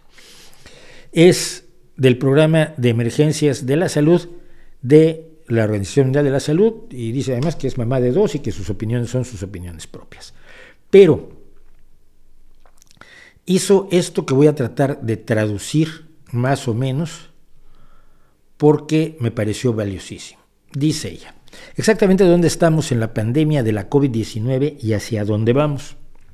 Hace tres años, la Organización Mundial de la Salud, esto lo publicaba el 11 de marzo, describió la situación de la COVID como una pandemia, pero fue seis semanas antes, el 30 de enero de 2020, que el doctor Tedros declaró que la situación en evolución era una emergencia pública de preocupación internacional, nuestra alarma más alta para el mundo. Sí, en, el 30 de junio decidió la alarma más alta, pero la gente, mucha gente decidió no hacer caso. Eh, Dice, del 1 de enero de 2020 hasta ese punto, la Organización Mundial de la Salud había enviado, había expedido varias, varios eh, instrumentos de orientación técnica comprensiva, una estrategia global para suprimir la transmisión y salvar vidas. Había enviado funcionarios a China para aprender, habían em, eh, comenzado a hacer ruedas de prensa diarias, advirtiendo al mundo que había que tomar acción esperando evitar la pandemia. Dije algo muy interesante, si hubiera evitado la pandemia, se hubiera dicho que exageraron. ¿Por qué hicieron tanto lío si al final no hubo pandemia? ¿Qué fue lo que pasó con la, con la gripe eh, eh, con la gripe A, ¿no? Al final no hubo pandemia y entonces ay, la culpa es de la Organización Mundial de la Salud, que es como decirle al que te vende los extintores después de 10 años de tener los extintores en tu casa, decirle, oye, devuélveme mi dinero porque no se incendió mi casa, entonces tus extintores no sirven para nada. Más o menos es la idea. Si además la, Organización Mundial de la Salud había publicado la primera metodología de prueba del PCR, que si a usted no le hicieron un PCR, ¡ay, qué incómodo es! meter el hisopo hasta la parte de adentro de la cavidad nasal. La primera metodología de pruebas de PCR para que el mundo pudiera comenzar a hacer pruebas y atender a los pacientes. Un informe de la misión de la OMS y China en febrero de 2020 Desafortunadamente, muy pocos escucharon y muy pocos adoptaron suficientes acciones para limitar el contagio, preparar a los, hospitales para recibir a pacientes, aumentar los suministros, advertir a sus poblaciones. ¿Qué es lo que pasa? Que los gobiernos tratan de no provocar el pánico. Y a veces por no provocar el pánico pasa lo que ocurrió en esta pandemia. No se hizo lo suficiente para prepararse en caso de que ocurriera. Y otra vez, si los gobiernos se hubieran preparado y no hubiera ocurrido la pandemia, ah, entonces estaban tirando el dinero. Aquí no hay forma de quedar bien y eso es, eso es preocupante. Alrededor de este momento, hace tres años, el mundo despertó a lo serio que era la COVID-19 con las órdenes de quedarse en casa y la vida, como la conocíamos, cambió hace exactamente tres años estábamos encerrados todos en nuestra casa. Yo salía para hacer mis vídeos y luego, y luego me traje el estudio para acá porque era más fácil que la policía me detenía cuando iba yo a mi estudio a hacer esto. Todos nos hemos visto afectados por la, por la pandemia de la COVID-19, todos somos diferentes y no podemos ir de vuelta a la forma en que era. Tenemos que hacer mejores nuestros futuros. Sé que el mundo desea desesperadamente que termine la pandemia de la COVID-19. Yo también, pero no hemos terminado y este virus no ha terminado con nosotros todavía. Está aquí para quedarse y podemos hacer más para proteger a todos en todos lados. La gente está muriendo de COVID-19 todos los días. Insisto, estoy leyendo lo que un, hilo en Twitter de María Van Kerjove. Hay gente sufriendo de trastorno post-COVID-19 o COVID de larga duración. Los sistemas de salud se ven tensos, la fuerza de trabajo está agotada y quien tenga conocidos médicos, enfermeras, técnicos que cuidan a los pacientes han estado reventados. No está diciendo nada falso. No hay medicamentos disponibles para la COVID-19 en muchísimos lugares.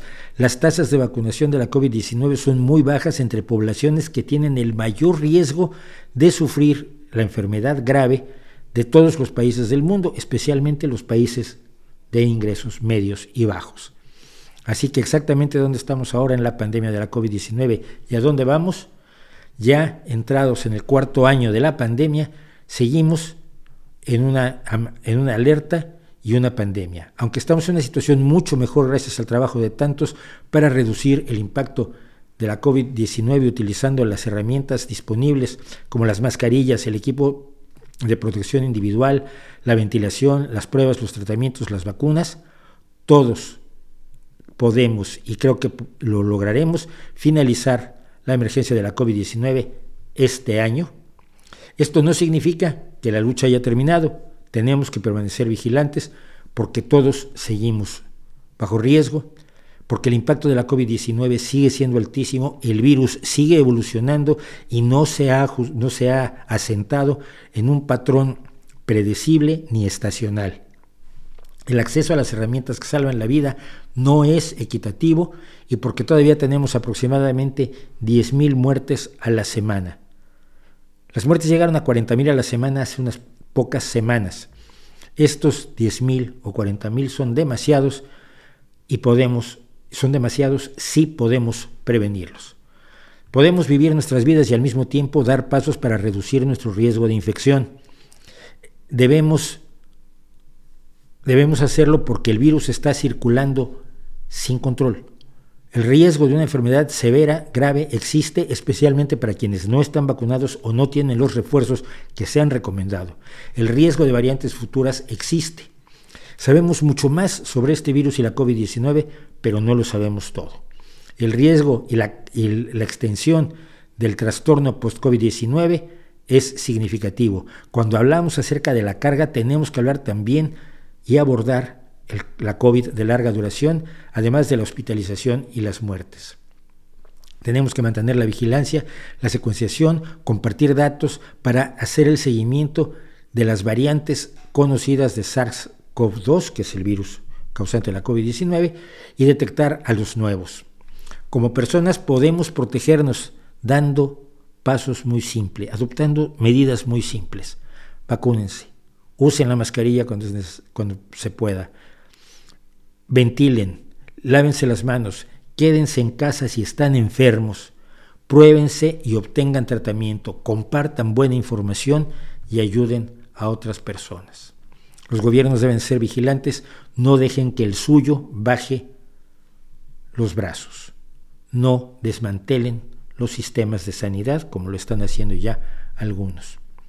Fortalezcan a los sistemas para que sean ágiles, mantengan y sostengan lo que ya han mejorado para la COVID-19, vigilancia, atención clínica, pruebas, secuenciación, eh, vacunación, etc.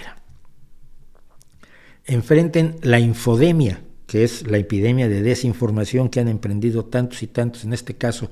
Creen confianza y aborden la desinformación, la mala información y la politización. Sigan trabajando juntos, apoyan a la Organización Mundial de la Salud para entender mejor el inicio de la pandemia, porque el trabajo que hemos hecho, los sistemas que se han mejorado durante la COVID-19, también son críticos para la gripe, para el RSV, no me acuerdo cuál es este ahora, el ébola, el virus de Marburgo, el, el chikungunya y otros patógenos necesarios y para la siguiente enfermedad X. Esto es lo que dice una verdadera experta, que es muy distinto a lo que le van a decir a usted. Los antivacunas creí que era necesario traducirlo y comentarlo para que sepamos hacia dónde va, hacia dónde va la pandemia, que no ha terminado, que sigue allí, que 10.000 muertes a la semana es un montón de gente que no debería morir y que no es cierto que ya pasó la tormenta, simple y sencillamente porque no esté soplando en nuestras ventanas.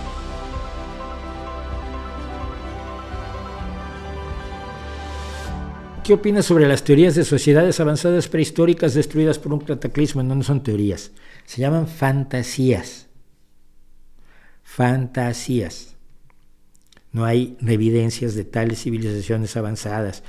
Es el mito de la Atlántida, es el mito de la Arcadia, es el mito de ese mundo maravilloso que perdimos, es el mito finalmente del, del Edén, del jardín del Edén del que fuimos expulsados por portarnos malotes.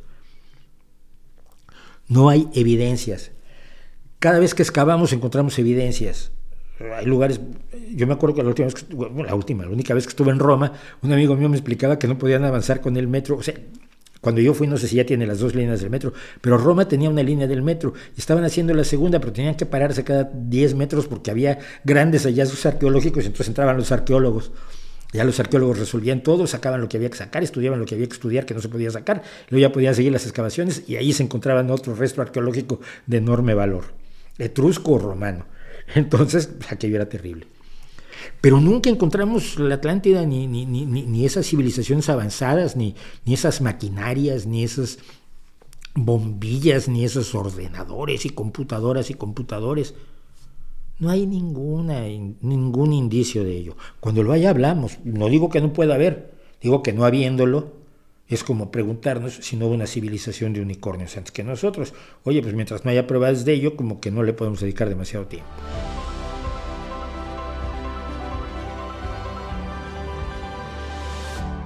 Eh, Trini Martínez, es cierto, como afirman algunas publicaciones, que puedes cambiar de género simplemente solicitándolo sin ningún informe especializado. Sí, en España se puede hacer. Te presentas, haces la solicitud, te citan tres meses después para que confirmes tu decisión y una vez que la confirmas, en un mes tienes tus papeles con tu nuevo género. Sin más. Es, es, el, efecto de la ley trans que entró en, en vigor hace unas dos semanas. Uno de los efectos.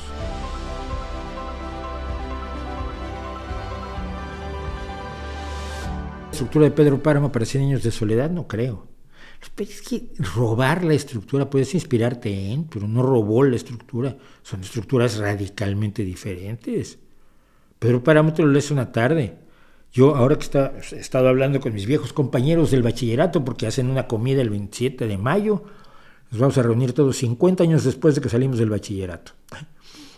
Y yo me acordaba, que estábamos en el bachillerato cuando fue el boom de 100 años de soledad y teníamos que andarnos pasando en fotocopia un, árbol genealógico de los Buendía y de todas las personas alrededor de los Buendía para no perdernos en una estructura enormemente compleja de, una novela como, como Cien años de soledad, que ni siquiera es la que más me gusta de, Gabriel García Márquez. Pues no, esto es como inventos posteriores de críticos que tienen poco que hacer y muchas ganas de, que, de publicar.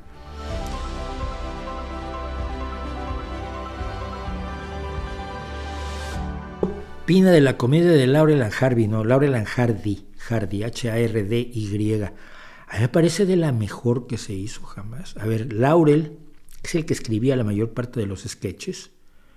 Era un genio de la comedia, pero un genio de la comedia de, los, de, niveles enormes, espectaculares. Eh, una... Todos esos cómicos tenían una enorme capacidad de entender al ser humano del que se estaban riendo, del que se estaban burlando.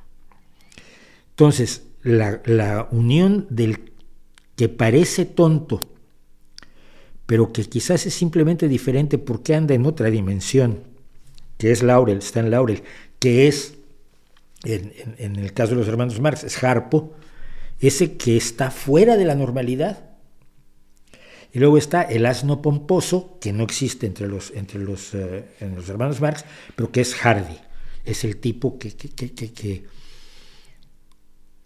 que, se cree más de lo que es, que quiere ser muy elegante, que quiere ser muy importante, que se cree muy inteligente, que es un asno pomposo. Y la reunión de los dos da resultados maravillosos porque exhibe las debilidades del ser humano a los dos lados. A los dos lados, de una manera extraordinaria. A mí, es de los duetos cómicos que más me gustan. Me gustan todos, pero siempre prefiero yo, por ejemplo, a un Buster Keaton, incluso que a un Harold Lloyd, aunque Harold Lloyd es el mejor eh, acróbata de la época y por supuesto es el inspirador de Jackie Chan. Sin las acrobacias de Harold Lloyd no hay Jackie Chan y sin Jackie Chan la vida no tiene sentido, porque es maravilloso. Entonces, eh, pero yo prefiero a, Buster Keaton que a Harold Lloyd, soy chaplinesco de toda la vida, me encantan los tres chiflados, pero Laura y Hardy tienen, tienen niveles muy altos. Y sobrevivieron muy bien, igual que los hermanos Marx, sobrevivieron bastante bien. Claro, Laura y Hardy pasan de lo mudo a del cine mudo al cine hablado con bastante eficacia, de los pocos que lo consiguieron. Eh, tanto los tres chiflados como los hermanos Marx son ya producto del cine, del cine sonoro, ¿no? Entonces, eh, yo solo puedo hablar cosas buenas. Y además, eh, como cosa rara, porque en las trupés pasa mucho que acaban odiándose, Laura y Hardy fueron amigos hasta su muerte. Y eso es otra cosa que se nota el cariño de amigos en el, trabajo que hacen juntos. ¿no? Se nota la complicidad, pese a que están haciendo eh, papeles contrapuestos, están siendo adversarios en la pantalla, se nota la complicidad que había entre el británico Stan Laurel y el estadounidense Oliver Hardy. Eso es.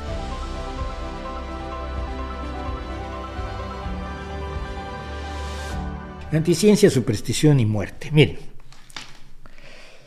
México está metido en un mecanismo de rechazo del conocimiento, de exaltación de la superstición y de promoción de la ignorancia, que es enormemente preocupante. Eh, la ignorancia comienza hasta arriba y voy a empezar con algo que en sí no es brujería, pero que revela mucho del, problema que se está teniendo de disociación de la realidad. Y es esto que dijo, a ver, Estados Unidos ha eh, y, en un momento dado reclamado el trabajo conjunto de eh, sus Fuerzas Armadas con México para acabar con los, con los cárteles del narcotráfico, pero ya no sobre la cocaína o la heroína o, el cannabis, sino el fentanilo. El fentanilo se produce eh, en México con precursores chinos o se troquelan las pastillas con fentanilo chino que entra sin mayor problema por las vastísimas costas mexicanas y son los cárteles mexicanos los que están introduciendo el fentanilo en los Estados Unidos. Fentanilo es un opioide que es enormemente útil. Que yo conozco médicos que dicen que lo necesitan cuando anestesian, el fentanilo es el compañero indispensable de la anestesia, que es un analgésico brutal, pero tan brutal, y al ser un opioide afecta a los receptores opioides de nuestro sistema nervioso, que provoca adicciones aterradoras. Estados Unidos ha luchado contra la adicción de opioides eh, intensamente, porque además fue promovida por una farmacéutica de una familia de la que ya hemos hablado aquí, Purdue, Purdue Pharmaceuticals. Bueno, es el antecedente, es decir, tenemos un medicamento útil que se utiliza como droga, que ha sustituido a otros medicamentos que son menos eficaces. Esto es lo que dice Andrés Manuel López Obrador al respecto. A médicos y científicos mexicanos que analicen la posibilidad de que podamos sustituir el fentanil con fines médicos por otros analgésicos para dejar de usarlo. A ver si es posible. Porque antes se usaban otros analgésicos. A ver, voy a cortar aquí rápidamente. Sí, antes se usaban otros analgésicos. ¿Y por qué crees que no se usan? Porque es más eficaz el fentanilo.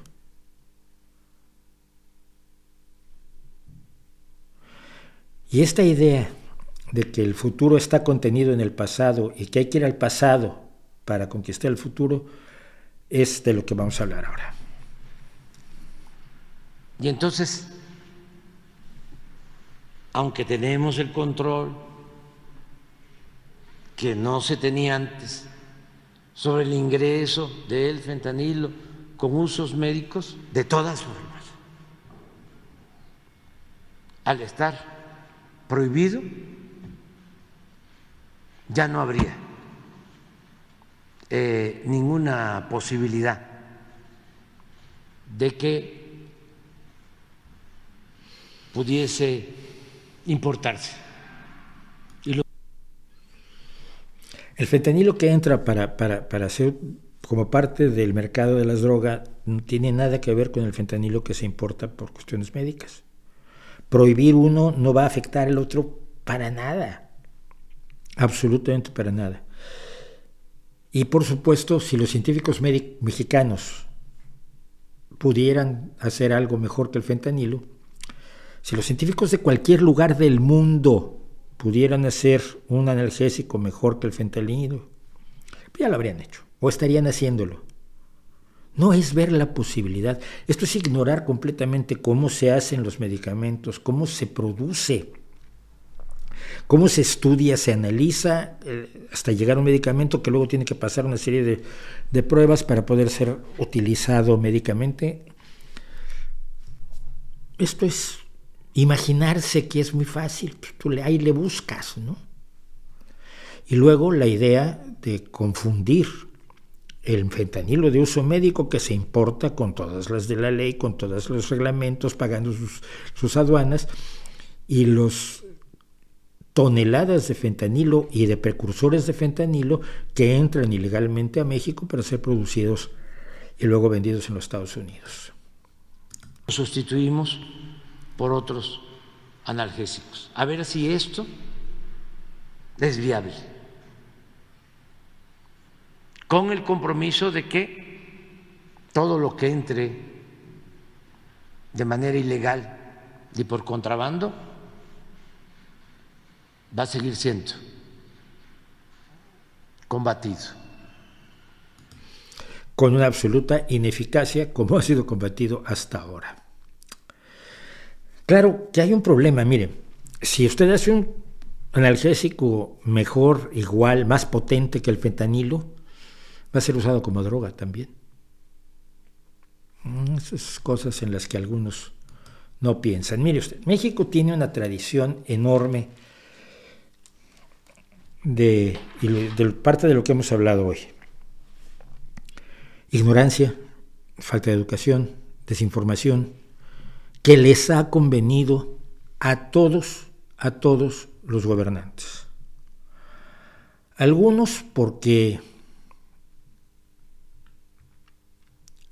desprecian al indígena, que quiere decir a la gente del pueblo, a la, gente rural, al campesinado, que es en su mayoría indígena, pobre, rural, campesino e indígena son prácticamente sinónimos, no en México, en toda América Latina. Eh, y a quien no le ha convenido,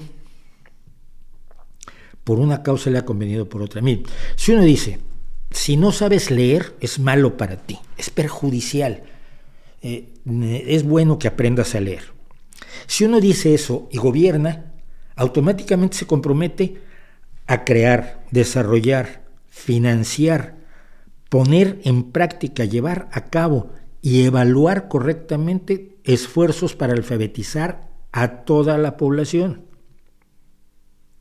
Partiendo de la base, partiendo de una decisión política, todo, todo lo demás que he dicho es técnico. Desde cómo se hacen los programas, cómo se hacen los programas pedagógicos más eficaces, cómo se preparan los profesores, cómo se financian los, las aulas y los materiales y los libros y los libros de trabajo y los bolígrafos y todo lo que se necesite. Todo eso tiene soluciones técnicas, pero primero está la decisión política. Aprender a leer es bueno y por lo tanto vamos a emprender un esfuerzo para que toda la gente lea. Ahora, si tú dices, no, leer es malo, la lectura es un invento occidental blanco capitalista, maléfico y manipulador. Los aztecas no tenían alfabeto, no leían no tenían libros. Los saberes ancestrales no dependían del alfabeto. Si, esa es tu posición política, tienes el pretexto ideal para no gastar nada en alfabetizar a la gente. Y es lo que ha pasado. Es lo que ha pasado en México, en la educación, en la gestión de la ciencia misma y en las actitudes y visiones, por supuesto, del presidente de la República.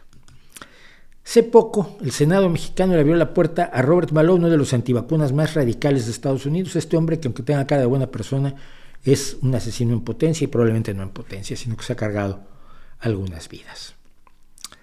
Eh, el Rafael Espino, aquí vamos a dejar esto a un ladito. Rafael Espino ah, dijo, eso es un senador por el Partido Oficial de México, por el Partido del Presidente, agradecía las presentaciones de los doctores Alejandro Díaz Villalobos, Robert Balón y Steve Kirsch, expertos inmunólogos internacionales, por su plática magistral sobre los efectos de la crisis de la COVID. Su plática magistral fue una plática antivacunas y como presentó como gran investigador a este personaje que se llama Alejandro Díaz Villalobos, pues yo fui a PubMed, que es donde se concentran las publicaciones de medicina de todo el mundo, y no hay un solo artículo publicado por Alejandro Díaz Villalobos, ni uno. No ha investigado nada. Pero le puede ver la cara a un senador de la República, al que está desinformado, pero que no le interesa estar informado, o que ni siquiera se imagina que está desinformado. Y eso es peligroso. La, jefa de gobierno de la Ciudad de México, Claudia Sheinbaum, es doctora en física. Hizo su licenciatura en la Facultad de Ciencias en México, que es una brillante Facultad de Ciencias, grandes amigos míos de un nivel altísimo han pasado por allí. Y luego hizo su, su doctorado en Berkeley. Y sin embargo aquí presume de que una vez en un tuit lanzado por ella, no es que no es que le preguntaran, es que ella decide lanzar esto. Una vez me preguntaron si tenía algún amuleto. Tengo mi pulsera de Fátima. Dicen que es para las buenas energías, amor y felicidad. Es un doctor en física hablando de buenas energías. ¿A cuánto de su formación, de su educación, del esfuerzo de sus profesores, del esfuerzo del país por educarla en una facultad de ciencias donde se pagan dos céntimos al año, dos centavos al año por o menos, por, por, de colegiatura en la Universidad Nacional Autónoma de México, más lo que se gastó en Berkeley. ¿Cuánto ha tenido que olvidar para creer en las buenas energías? ¿Cuánto, ¿A cuánto ha tenido que renunciar? Y así llegamos a esto, que es... Llegamos a muchas cosas. Llegamos a cómo el CONACIT ha decidido que va a promover las epistemes o sea, las formas de conocimiento de los saberes ancestrales, sin importarle que esos saberes ancestrales sean meramente supersticiones y fantasías, que desafortunadamente no son ciertos, que son formas de hacer las cosas que no funcionaban y que por eso tuvieron que surgir otras que funcionaran mejor. Y lo que tenemos es a un secretario de salud, como el doctor Alcocer, diciendo esto de la medicina tradicional en las comunidades indígenas y afromexicanas del país de conformidad con lo estipulado en la ley de creación del INPI. Fíjese usted en este pequeñísimo detalle y luego volvemos a él. Las medicinas, que no son medicinas, son prácticas curanderísticas eh, precientíficas, son para las comunidades indígenas y los que ahora llaman afromexicanos, que antes eran simplemente mexicanos con ascendencia africana, pero ahora ya son un grupo aparte porque la identidad así lo exige. Yo conozco varios afromexicanos que ni siquiera parecen afros porque su abuelo todavía, todavía tenía rasgos, rasgos de alguna, de alguna etnia africana, pero ellos ya no, pero supongo que los separarán por identidad. Pero esto es para ellos para la doctora Sheinbaum, para López Obrador, para el doctor Alcocer, va a seguir habiendo hospitales de verdad. Como vemos en la primera imagen, esta ley tiene como objetivos promover e impulsar en coordinación con el Sistema Nacional de Salud el acceso a los pueblos de los pueblos indígenas y afromexicanos a los servicios de salud con pertinencia cultural, lingüística y de género sin discriminación alguna. ¿Qué es discriminación? La pertinencia cultural quiere decir que los indígenas se van a atender de acuerdo a las creencias indígenas antiguas que nunca sirvieron para nada o que sirvieron para muy poco. Quizás algunas empíricamente tienen alguna base, pero no están demostradas. Sin discriminación alguna significa discriminándolos. No les voy a poner un hospital, pero ponerles un hospital es ir en contra de su cultura. Lo que les voy a poner Reconoce e incluye la medicina tradicional en el sistema de salud pública. Sí, pero no es medicina. Al integrarlo al sistema de salud pública, lo que estás haciendo es faltar a tu responsabilidad por, por, ofrecer la mejor salud posible a toda la población mexicana. Y llegamos a esto. El Instituto Mexicano del Seguro Social dice que promueve la medicina tradicional pagándole a 753 médicos tradicionales que no son médicos que basan su práctica en conocimientos ancestrales que no son conocimientos, son creencias,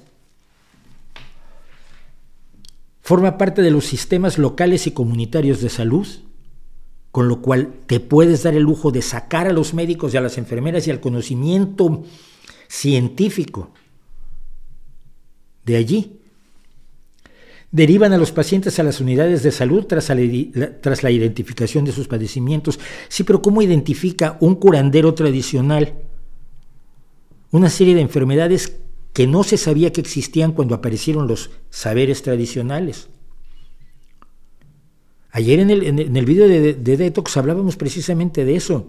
Hay docenas de enfermedades hepáticas, solo los cánceres hepáticos son seis o siete, ¿Cómo los va a identificar alguien que lo único que sabe es que tal infusión dijo mi abuelita que era buena para el hígado? Y lo dicen de todo corazón.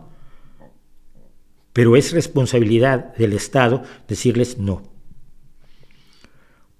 O mejor aún, vamos a estudiar esa infusión, vamos a estudiar esa hierba, vamos a gastar el dinero de nuestras, de, nuestras investigaciones, vamos a asignar una parte del presupuesto a investigar cada una de las afirmaciones que tienen los saberes ancestrales. Las creencias ancestrales para convertirlas en saberes, es lo que se hace siempre.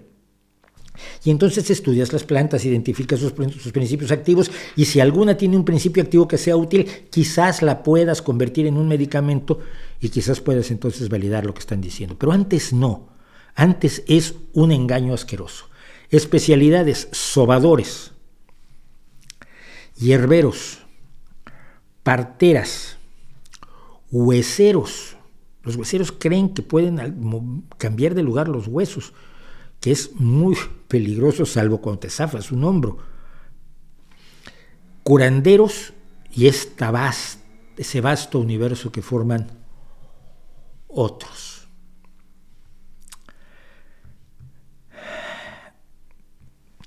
La genuina vocación por incorporar los saberes tradicionales pasa por someterlos al estudio de la ciencia.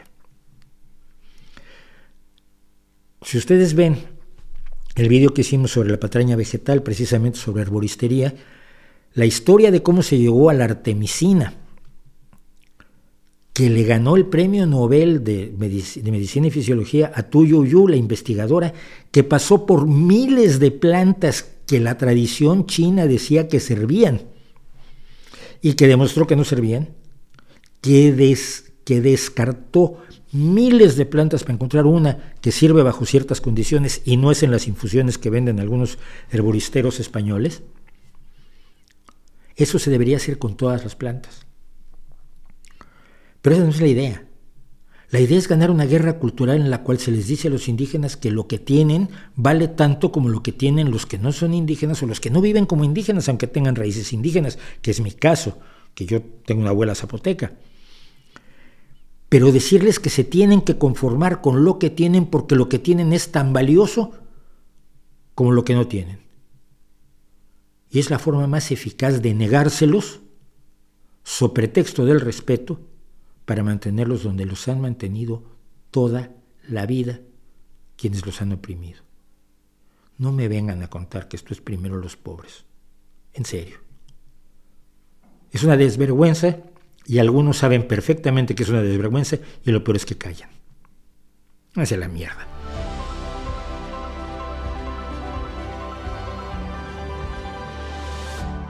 ¿Es correcto burlarme de las personas que creen en los fantasmas? Pues no, a veces no me te aguantas, no, yo tampoco me aguanto a veces, pero no, no es correcto. Es correcto burlarse de los que venden la creencia en fantasmas como Iker Jiménez. O como en México, pues, no sé, supongo que Jaime Maussan o el de Cañitas. De esos hay que burlarse. De los que creen no, porque son sus víctimas. De las víctimas nunca te burles. De las víctimas nunca te burles a menos que se estén convirtiendo en promotores del embuste, claro.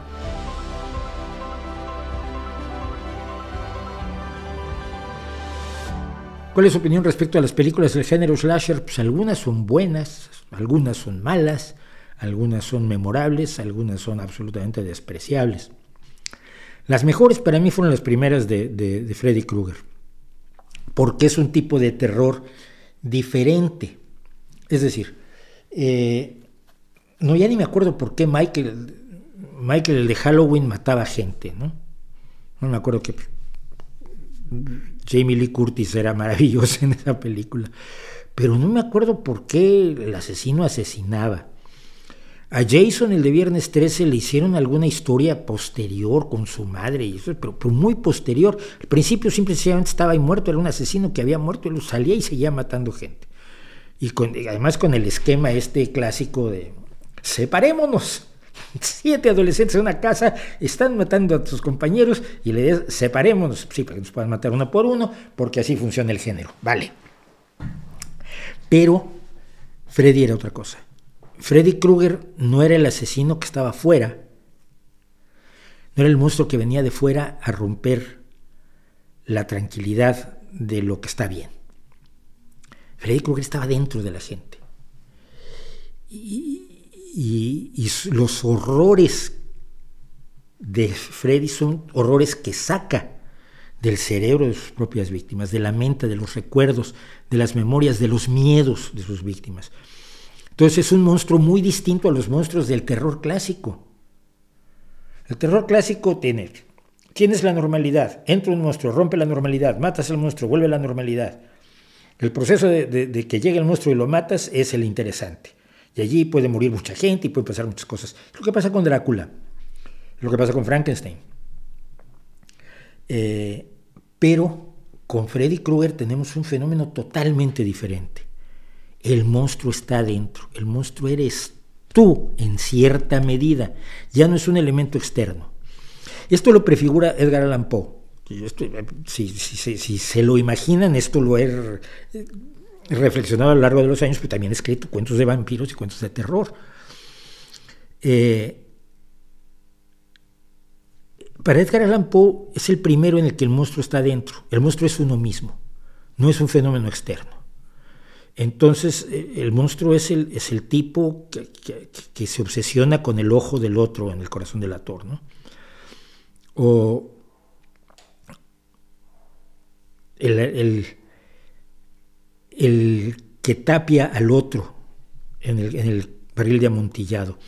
No es un monstruo, es otro ser humano o es el propio ser humano el que tiene lo monstruoso dentro. Pero Freddy Krueger une las dos cosas y tienes un monstruo externo, con una historia horrorosa, pero que desde el principio la tienes clara. Desde el principio sabemos que Freddy Krueger se quemó, que Freddy Krueger este, tenía una situación feroz desde pequeño y que, su madre influye allí. No me acuerdo bien ya del, backstory de, Freddy, pero era claro desde el principio. Y entonces eh, no lo podías matar porque estaba dentro de ti. Y esto lo hacía mucho más aterrador tan aterrador como una pesadilla. Yo creo que ese fue lo La segunda de Freddy Krueger es maravillosa, es lo mejor del género slasher probablemente, y tiene algunas de las escenas más sangrientas de las películas de Freddy Krueger. Y incluso la última pesadilla de Wes Craven me pareció una película sensacional. Entonces, ahí tienes eso, y luego tienes películas absolutamente despreciables hechas para, para explotar el género sin ningún interés ni, estético, ni psicológico, ni sociológico, ni, ni de, reflexión personal, ni de nada. Mata, mata y punto y punto. ¿no? De esas películas que, por cierto, no me acuerdo cómo se llama, pero un argentino que se llama Mariano y que destroza películas que nunca debieron hacerse. Búsquenlo en YouTube. Es brutal el tipo. Mira que yo no, no, no, no soy muy dado a esto, pero empecé a ver sus, las, la forma en que destrozaba películas absurdas, películas que alguna vez vimos y que son lamentables, y con una gracia extraordinaria las destroza. En 20 minutos te deshace una película de, de hora y media, te ríes como loco, además ves los, los absurdos, esas películas de, en las que de pronto el, el, héroe, aparece en un lugar y luego aparece en otro y no sabes cómo se transportó ni por qué está allí. Y eso el tipo lo comenta con gran gusto y tiene, ha destrozado varias películas de slashers. Entonces, pues eso es lo que puedo decir. Creo que hay cosas tan maravillosas como Freddy Krueger, creo que hay cosas tan eh, permanentes como el Halloween, pero ese fue gracias a, Jamie Lee Curtis, yo insisto. Pero hay buenas y hay malas películas. El género en sí no es ni bueno ni malo, ¿no? Depende cómo lo abordes y quién lo aborde y para qué lo aborde.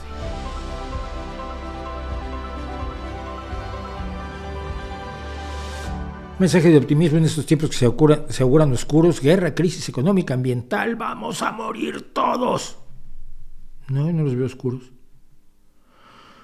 Yo no veo estos tiempos oscuros. Mira, una pandemia como la que hemos pasado, en otros tiempos, 1918 con la gripe española, que no era gripe española, además fue, fue vamos, no tenía ninguna culpa España que le pusieran la gripe española, pero habrían sido muchos más millones de muertos. Nos sorprende la guerra en Ucrania y me horroriza y me enferma y me, me, pero se te olvida que Europa tenía guerra sin parar durante miles de años. En África hay una guerra, pero tuvo guerras a montones todo el tiempo, antes y después de la época colonial. Eh, crisis económica. Yo he pasado un montón de crisis económicas. Una perdí una casa, fíjate. No, no perdí, tuve que vender la casa porque no podía pagar la hipoteca que me armó el señor Cedillo, el hombrecillo Cedillo. Eh, he visto crisis en esa crisis económica mexicana en concreto, yo vi organizaciones ciudadanas que, en las que trabajaban psicólogos para evitar que la gente se suicidara, porque lo había perdido todo. Porque no podían pagar la hipoteca, porque no podían pagar el, abono del automóvil y porque debían hasta la risa en, tarjetas de crédito que no tenían forma de pagar por la devaluación que había sufrido la moneda, el peso mexicano en aquel momento. La crisis del 94-95 no es ni, ni, cerca, ni siquiera la crisis de 2010, que fue tremenda, que aquí en España se resintió por otros motivos, tiene nada que ver con aquello. Yo no veo un panorama oscuro, veo un panorama bastante, bastante alentador. Ya no hay problema, sí. Eh, hagámonos la idea, el ser humano siempre va a tener problemas, en lo personal, en lo individual, en lo familiar, en lo social y, en lo, y a nivel especie. Pero fíjate, Hoy podemos detener, creo, de manera mucho más eficaz a un tirano que quiere apoderarse de tierras que no le corresponden sin el horror que fue la Segunda Guerra Mundial. Es un horror lo que está ocurriendo en Ucrania, sí, pero la Segunda Guerra Mundial fue otra cosa. La Segunda Guerra Mundial, de hecho, disparó la creación de la Unión Europea que logró pasarse seguir hasta hoy sin guerras entre potencias, entre las potencias europeas. Que haya guerras en el suelo europeo como la guerra de Yugoslavia, que es una guerra civil, o una guerra como la que está haciendo Putin contra Ucrania, son obviamente en suelo europeo, pero no son entre las potencias europeas que vivieron en guerra toda la, toda la vida, Países Bajos, Alemania, Francia, el Reino Unido, España, Italia. Eh, veo que científicamente estamos en una situación mejor. Tenemos que luchar contra aquellos que van en contra del conocimiento científico, sin duda alguna, como las personas de las personas que desafortunadamente hoy en México están tomando decisiones aterradoras sobre la salud y sobre la ciencia. Pero tenemos un conocimiento científico que nunca habíamos tenido, conocimiento médico que nunca habíamos tenido, y creo que moralmente hemos avanzado muchísimo. Es muy difícil justificar la, esclavitud hoy, por ejemplo, la discriminación racial, la discriminación por sexo. Eh, quienes, quienes realmente viven eh, la necesidad de discriminar a las personas por ese tipo de cosas, y que odian, odian a personas de otro color, odian a personas de otra orientación sexual o son cada vez menos, gritan mucho y, y los populismos les han dado voz.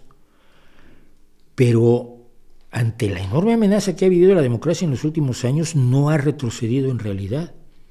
yo creo que la democracia sí es, requisito sine qua non para dar otros pasos. ¿no? Yo veo que tenemos menos pobreza. Sí, hay lugares donde hay más pobreza de la que había antes. México es un caso. Le han metido dos, tres, hasta cuatro millones de pobres según algunos datos, eh, de los que había cuando llegó López Obrador.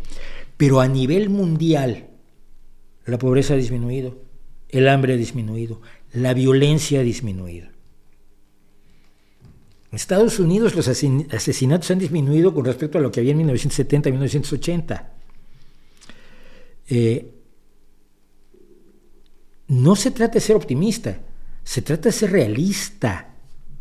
Yo soy realista radical, yo me baso en los datos. Los datos dicen que podemos hacer ciertas cosas que antes se pensaba que no se podían hacer. En los años 70 se pensaba que no se podía alimentar a toda la humanidad. Hoy sabemos que podemos alimentar a toda la humanidad. Un cambio climático habría sido absolutamente catastrófico en el pasado y hoy tenemos la esperanza de poderlo enfrentar, diga lo que diga Greta Thunberg, con sus políticas de identidades a las que se ha subido ahora. Pero yo veo que las posibilidades de salir adelante como especie, como sociedades, como culturas, como, como, como una especie que se ve a sí misma como iguales a todos. Es decir, que si ve que un ciudadano es de piel más oscura, de piel más pálida, dice, es un ser humano con la piel oscura. No dice es distinto de mí, porque todos somos distintos, afortunadamente. Entonces, yo no tengo tampoco un mensaje de optimismo, yo tengo un mensaje realista. El ser humano ha demostrado que puede mejorar en muchísimas cosas, que puede vencer desafíos enormes y que puede hacer un avance moral extraordinario. ¿En qué país había pena de muerte y en qué país hay pena de muerte hoy? Los países con pena de muerte son un puñado y hay reacciones constantes en contra de la pena de muerte. Están bajo presión. Están bajo presión de todo el resto del, planeta. ¿Dónde son legales las torturas los latigazos? Pues en muy pocos países y están bajo presión. Pero antes era lo común. Eh, las marcas de infamia, cortarle a alguien la nariz o las orejas para que todo el mundo sepa que es un delincuente, que es un malvado ya no se hace. La gente puede comer carne. Cuando hubo generaciones y generaciones de pobres que la carne la veían de lejos. La alimentación ha mejorado. Queda mucho por hacer, sí, pero se ha hecho algo y eso nos permite pensar que se puede seguir haciendo. Así que yo no creo que sea una cuestión de optimismo, sino de realismo, ¿no? Y estos tiempos no son tan oscuros. A todo mundo le parece que está viviendo los tiempos más aterradores del mundo, pero para eso sirve la historia, ¿no? Para mirar atrás y decir, este momento es problemático, es tremendo, es horrible, pero es el mejor de todos los tiempos que ha tenido la humanidad. Este, este, hoy, hoy, hoy. Estamos hablando tú y yo.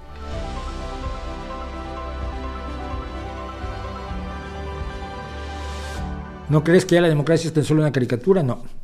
No. No. El poder económico es el que manda y el poder económico cae también. El poder económico cae. Esa, esa omnipotencia que le atribuyen algunos al poder económico a mí me deja helado. Eh, ¿Cuál era la marca de teléfonos dominante cuando empezó la telefonía móvil, la telefonía celular? Nokia, ¿dónde está hoy? Los poderes económicos también se mueven y también son sometidos por las sociedades a controles que no les gustan.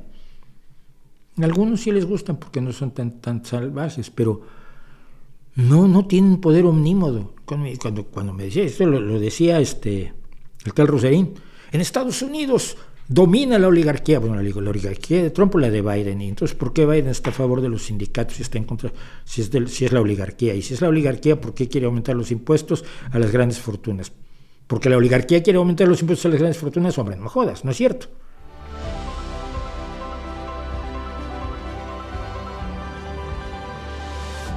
Identidades, culturas y Greta. Miren, me llamó mucho la atención algo que ocurrió en México, porque la Facultad de Diseño, la Facultad de Arte y Diseño, tenía algunas reivindicaciones eh, más o menos razonables. Y, entonces, a ver, que aquí tengo la nota. Porque sin la nota...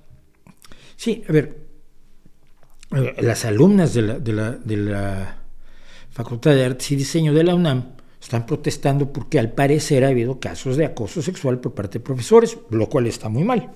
Estará usted de acuerdo conmigo que está muy mal, ¿no? Eh, pero también se señaló una serie de deficiencias por parte de las autoridades en el plantel de Xochimilco. Llevan un pliego petitorio con varios puntos, quieren seguridad, servicio médico, mantenimiento, cuidado del material de la escuela y el apoyo a sus artistas para el inicio de una carrera, porque ser, ser artista ya, ya tiene problemas. La mayoría de los artistas no pueden realmente sobrevivir por sí mismos. Entonces, a modo de protesta, tiraron esta reproducción de la, victoria de Samotracia, que tradicionalmente estaba fuera de la, fuera de la facultad, es una, reproducción en espuma, una espuma y, yeso, me parece. No veo por qué. O sea, no quiero acoso sexual y tiro una escultura. Hay un salto conceptual allí que a mí me desborda. Quiero más oportunidades para los artistas y tiro una estatua que es una, una escultura reconocida por un enorme valor, tanto histórico como estético, que se sacó del mar hace algunos años y que se encuentra en el Museo del Louvre. Que por cierto, cuando estuvimos, mi chica no pudo verla y está furiosa y quiere volver al Louvre para ver la victoria de Samotracia, que era lo que más le interesaba ver.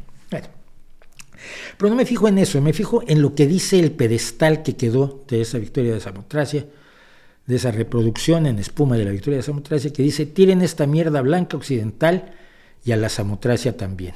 ¿Cuál mierda blanca occidental hablamos? La semana pasada hablábamos que Occidente no existe, ¿no? Samotracia pues, es, una, es una zona de la Tracia, que es una zona de Grecia, que tiene tanto que ver con el Reino Unido como yo tengo que ver con, un, guitarrista Zulu. Poca relación, ¿eh? Tiene relación con Francia porque Francia se, acabó apoderando de la victoria de Samotracia, no sé cómo. Supongo que fue de Napoleón, pero no lo sé. Pero porque es una mierda blanca y occidental. Blanca. No sé si los, los griegos eran blancos, ¿no? Aceitunados más bien. ¿Y, qué artes plásticas está estudiando? Está estudiando Patlacuilo. Los tlacuilos, para quien no lo sepa, eran los escribanos, los, pintores, los dueños de la tinta roja y negra, que hacían los, los códices entre el mundo azteca. Tlacuilo era el pintor, pintor más que escritor, porque no tenían, su, su lenguaje era ideográfico. ¿no? Eh, ¿Qué tiene que ver que sea blanco y occidental? No lo sé, pero Greta Thunberg cayó exactamente en lo mismo. El, periódico The Guardian y varios periódicos más está ella promoviendo su libro en este momento, está desesperada tratando de vender muchos ejemplares de su libro, por eso está tan activa. Eh, dice que no son las, por mucho, por mucho que lo que Odie admitirlo, Beyoncé se equivocaba. No son las chicas las que mandan en el mundo.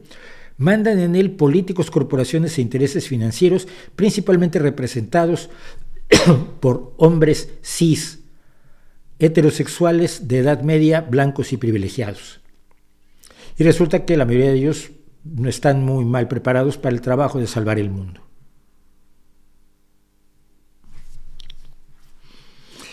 Vamos a suponer que no nos fijamos que Greta nos dice que ella está salvando el mundo, no vendiendo un libro. ¿Por qué no están capacitados para salvar el mundo? Bueno, porque son hombres, porque son blancos, porque son cis, porque son heterosexuales y porque son privilegiados, que privilegiados son una palabra que como ya hicimos en el vídeo que hicimos sobre privilegios y derechos, es una palabra que se lanza con mucha alegría. No, se supone que son privilegiados, por los que llevan las corporaciones, llevan los países, la mayoría de ellos pues sí tienen privilegios que no tiene uno, eh, que no son derechos, sino son realmente privilegios. Pero ¿qué tiene que ver el color, la edad, la orientación sexual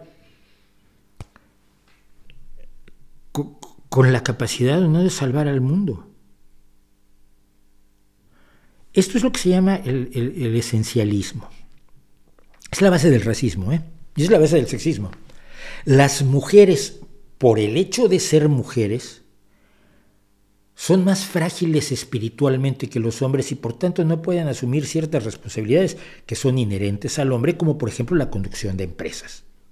Entonces decía, el esencialismo indicaba que la esencia de la mujer era tal que, por ejemplo, no podía tener, este, no podía participar en deportes violentos porque se nos desarmaban. Los negros son vagos y son más tontos. Los indios son vagos y son más tontos. ¿Por qué? Porque si tú, si tú ves a un indio, indígena latinoamericano o americano en general, lo ves y por sus rasgos físicos sabes inmediatamente cuáles son sus rasgos morales, o eso es lo que nos decían. Sabes cuáles son sus rasgos morales e intelectuales. Los homosexuales son pervertidos sexuales, todos. No me quite usted de la cabeza que la mayoría de los curas que violan niños no son homosexuales. Pero los homosexuales eran pervertidos, todos. Eran personas delincuentes o enfermos. Y bastaba saber que una persona era homosexual para que concluyeras cuáles eran sus valores morales y su capacidad intelectual.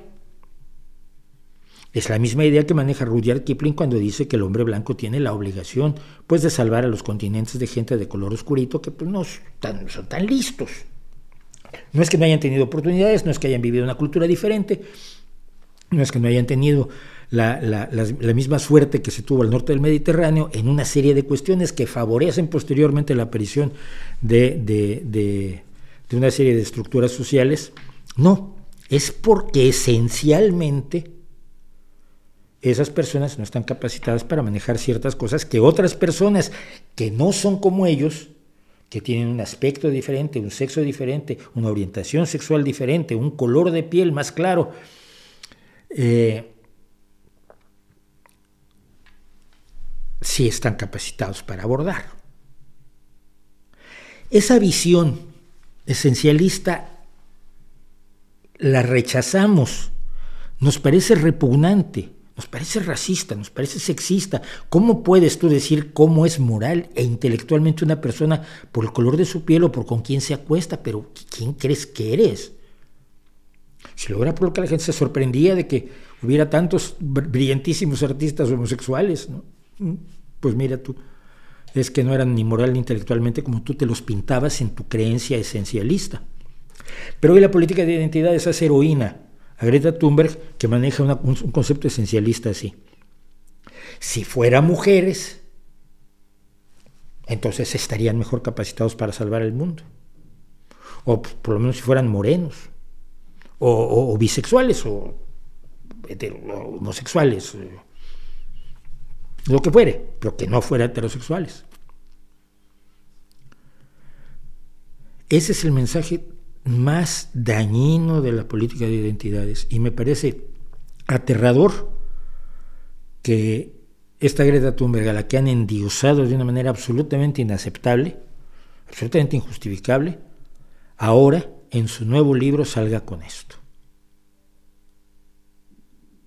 Porque ya no se trata de salvar al mundo del cambio climático, se trata de salvar al mundo de los hombres, de las personas blancas, de las personas heterosexuales, de las personas cis y de las personas privilegiadas. Yo siempre creí que la idea era salvar al mundo de los malos.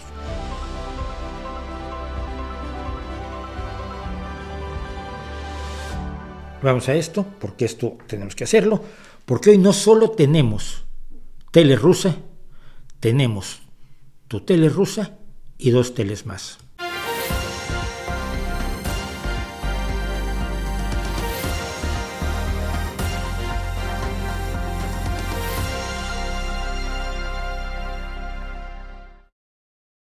Me salió bonita, me salió bonita esa entrada, ¿no? Acuérdense que todo lo hago yo.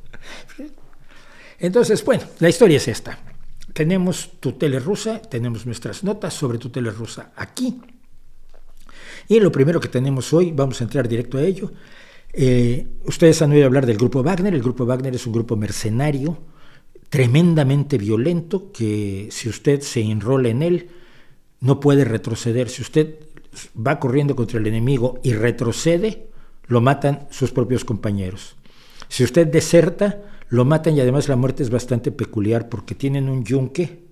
Yo vi un vídeo de esto y es aterrador.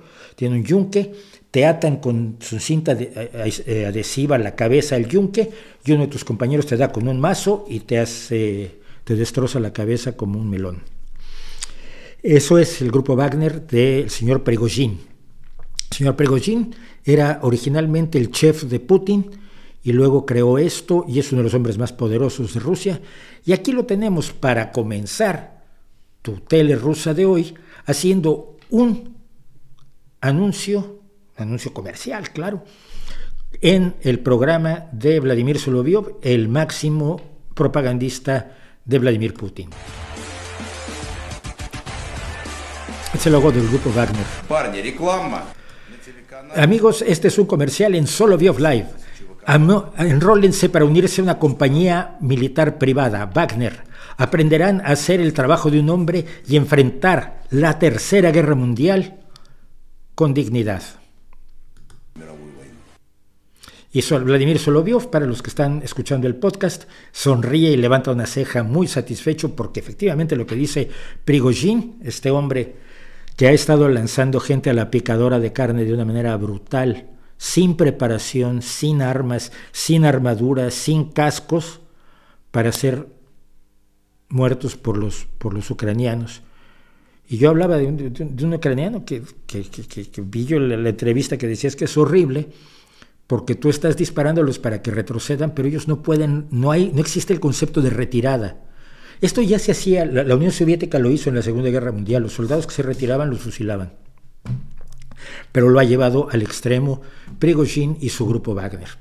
Pero bueno, aparte de esto que es aterrador, tenemos esta hermosa promo militar. He elegido dos trozos. Fíjense ustedes bien, porque las personas del podcast solo van a oír y luego les explico qué es lo raro.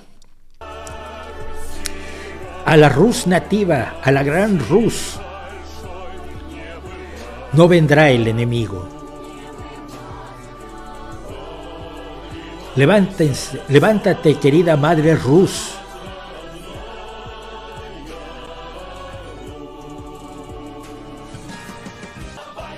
Levántate, pueblo ruso, a una gloriosa batalla, una batalla a muerte. Levántate, pueblo libre, por nuestra tierra honesta.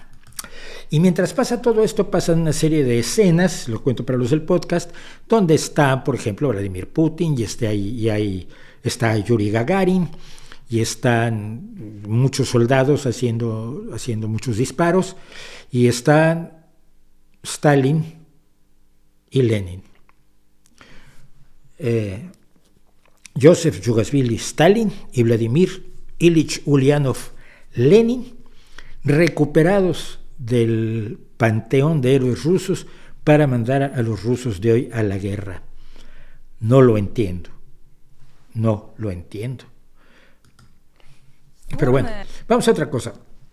Como ustedes saben, el Tribunal Penal Internacional de La Haya decidió eh, pedir el arresto de dos personas en Rusia por el secuestro de niños, del que hablamos ampliamente ya aquí, secuestro de niños ucranianos que fueron arrancados muchas veces de los brazos de sus padres para llevárselos a Rusia, a rusificarlos, hacer que olvidaran que eran ucranianos, a que aprendieran ruso y a que aprendieran a amar al padrecito Putin. Eh, y al mismo, estas dos personas fueron una, eh, una persona, la responsable de bienestar infantil en Rusia, que es María Alvova Belova, que es la que ha estado encargada de llevarse a los niños y repartirlos entre familias y escuelas rusas para rusificarlos, y Vladimir Putin. La Haya ha pedido el arresto de Vladimir Putin como criminal de guerra. Yo esperaba que la televisión rusa mencionara mucho esto, no lo menciona. No lo mencionó. Menciona lo de María Lvova, pero no menciona que la Haya ha acusado formalmente a Vladimir Putin. Y esto sí me asombró. Entonces, Margarita Simonian, la, de Russia Today, la, directora de Russia Today, dice respecto a esta risible situación con la Haya. No quiero entrar en muchos detalles porque realmente es divertido. Hicieron acusaciones contra María Lvova Belova porque sacó a niños de un orfelinato, de un orfanato o sea, que nadie los quería excepto nosotros. Eh, no. Esos niños los querían sus padres. Hoy precisamente veía yo fotografías de niños que han sido devueltos por la presión internacional a sus padres. No estaban en orfanatos. Son niños que fueron sacados a veces de las escuelas, a veces de los lugares donde sus padres habían dejado a muchos niños para ellos ir a, a luchar en contra de la invasión. Pero de lo de Putin no dijeron una palabra. Lo sugiere el conocido Vladimir Solovyov aquí, sin mencionar que se ha perseguido, o sea, que se ha acusado formalmente a Putin. Cuando todo esto llegue al final, perdón, primero Margarita Simonian diciéndonos por qué el aislacionismo ruso es fundamental. Cuando todo esto llegue a su fin, y llegará, como todo. Estamos planeando nuevamente construir un mundo común con estos hipócritas jesuitas, con su malevolencia. ¿Cómo podemos estar en un mundo común con ellos? Hace tres o cuatro semanas los malos eran satanistas, ahora son jesuitas. Hagan usted el favor. Pero no, no quieren un mundo compartido con el resto del mundo. Quieren el aislacionismo. Ahora se propone Margarita Simonian el aislacionismo. Recordemos que acaba de ser condecorada por Vladimir Putin hace pocas semanas.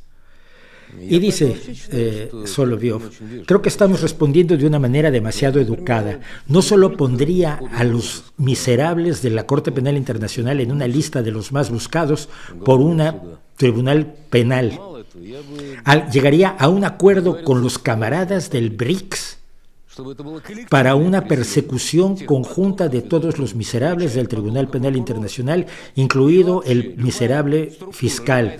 Cualquier país que siquiera se atreva, como el miserable alemán, ministro de Justicia, o sea, lo que sea, tratar de llevar a cabo esto, que sepan, cualquier intento por llevarlo a cabo no dice a qué se está refiriendo llevarlo a cabo, es una declaración de guerra con un ataque nuclear inmediato contra, contra ese país. Inmediato. Pero no dice que la persona a la que quieren detener es a Vladimir Vladimirovich Putin. No lo dice. Además es muy curioso que crea. El, BRICS es un grupo de países que, están, que son emergentes, son Brasil, Rusia, India, China y Sudáfrica. Yo no sé de dónde saca él que Brasil, India y Sudáfrica, que reconocen al Tribunal Penal Internacional, van a arrestar a los magistrados del Tribunal Penal Internacional. Me parece espectacular. Pero bueno, es la tele rusa, pero también me quedé pensando que necesitamos conocer otras teles y entonces pues, les traigo esto.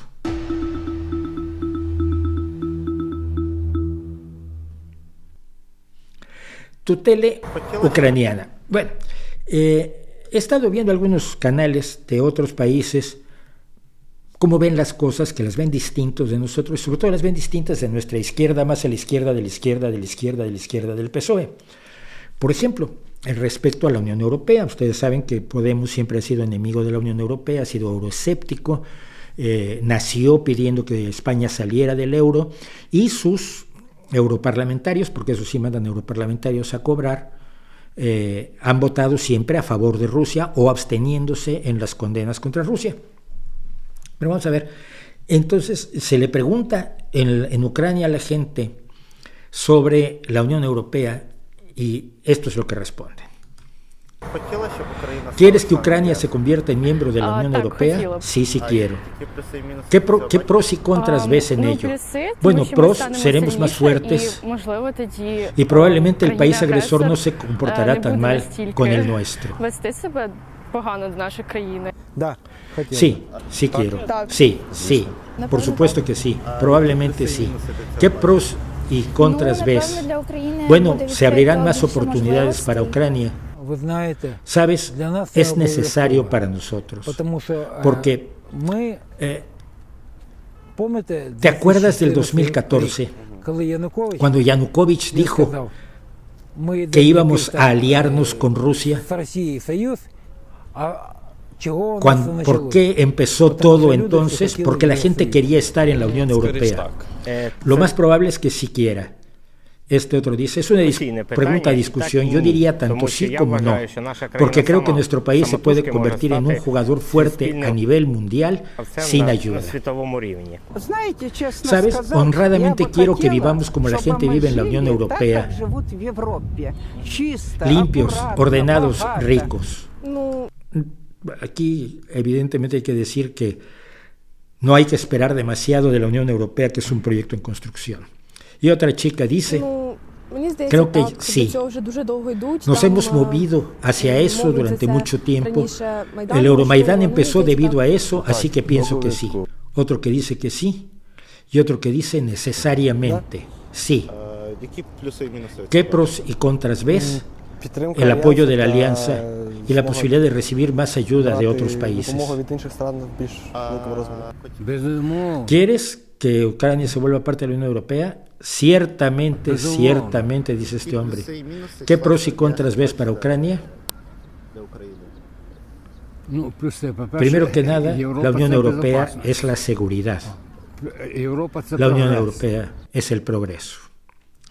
Muchos estarán en desacuerdo pero no pueden despreciar lo que ven los ucranianos, que fue por lo que fue el Euromaidán, que fue por lo que comenzó la guerra en 2014 con la toma de Crimea y la invasión y el, el financiamiento de grupos separatistas por parte de Putin.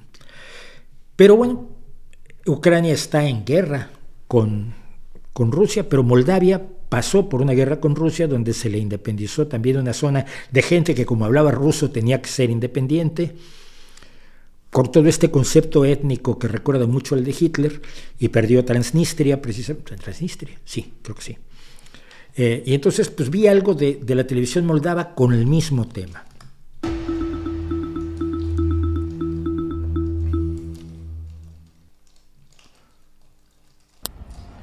En Chisinau, Moldavia, se le pregunta a la gente si apoya la entrada, perdón, si apoya la entrada de Moldavia en la Unión Europea. Sí, la apoyamos. Spuneți ¿Y qué te hace decir eso? Para vivir libres, para vivir en Europa. Drepturi Tener los derechos europeos. No como en Rusia, donde se violan los derechos humanos. Lo apoyo con toda mi fuerza. Sí, por supuesto lo apoyo. Porque la Unión Europea es un asociado muy importante de Moldavia. Y se ha aprobado en los proyectos de infraestructura y en los proyectos de reforma institucional. Y otro que dice no.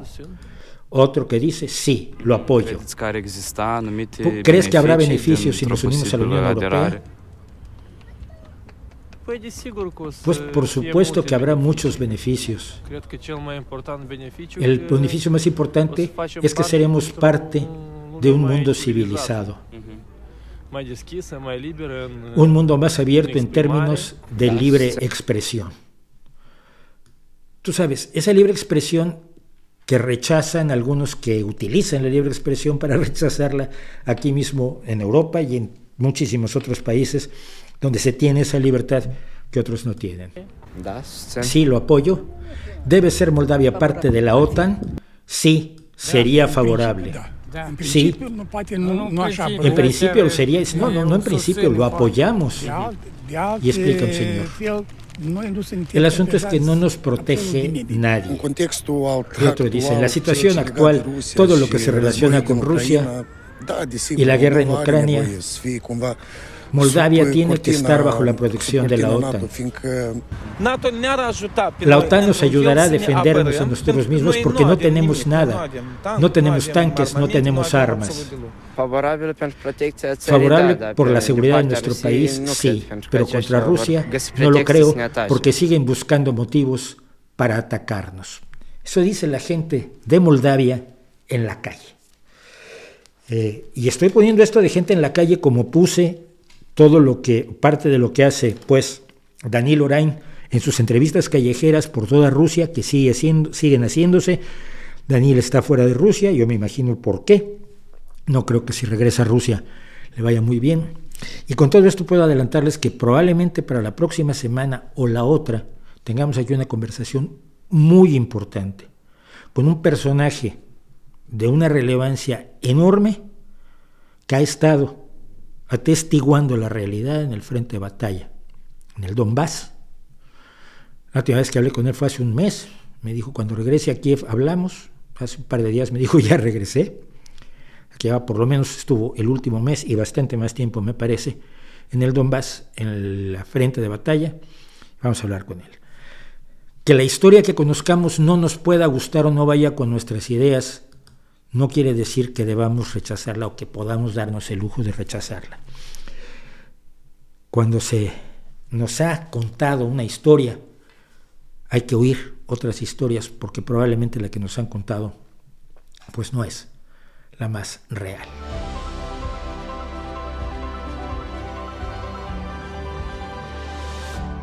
Con esto lo vamos a dejar, los dejo. Si alguien me puede mandar, ya como siempre, bueno, alguien siempre me manda el chat, nunca lo agradezco porque soy un desastre, porque nunca hago lo que debo hacer, porque nunca les pido que se suscriban por favor y que le den me gusta y que nos apoyen en Patreon y todo eso, porque soy un lío y porque este es el programa de un solo hombre, más o menos, o lo que intento hacer y para lo cual les agradezco muchísimo a las 280 personas que nos están viendo. Nos vemos la semana próxima. Habrá, probablemente no haya habido el miércoles, probablemente porque quiero ordenar un poco mi vida, porque vivo a salto de mata y con horas, jornadas de trabajo de 11, 12 horas que no son buenas para, para nadie, ni siquiera una persona tan, tan, tan clásica y tan vintage como yo, pero sí, sí mis, mis, jornadas laborales a veces me enloquecen. Entonces, no lo sé, pero el jueves nos vemos aquí. Esto está en podcast mañana. Empezamos a poner los segmentos mañana. Y como siempre, ahí les dejo mi reputación para que la hagan pedazos.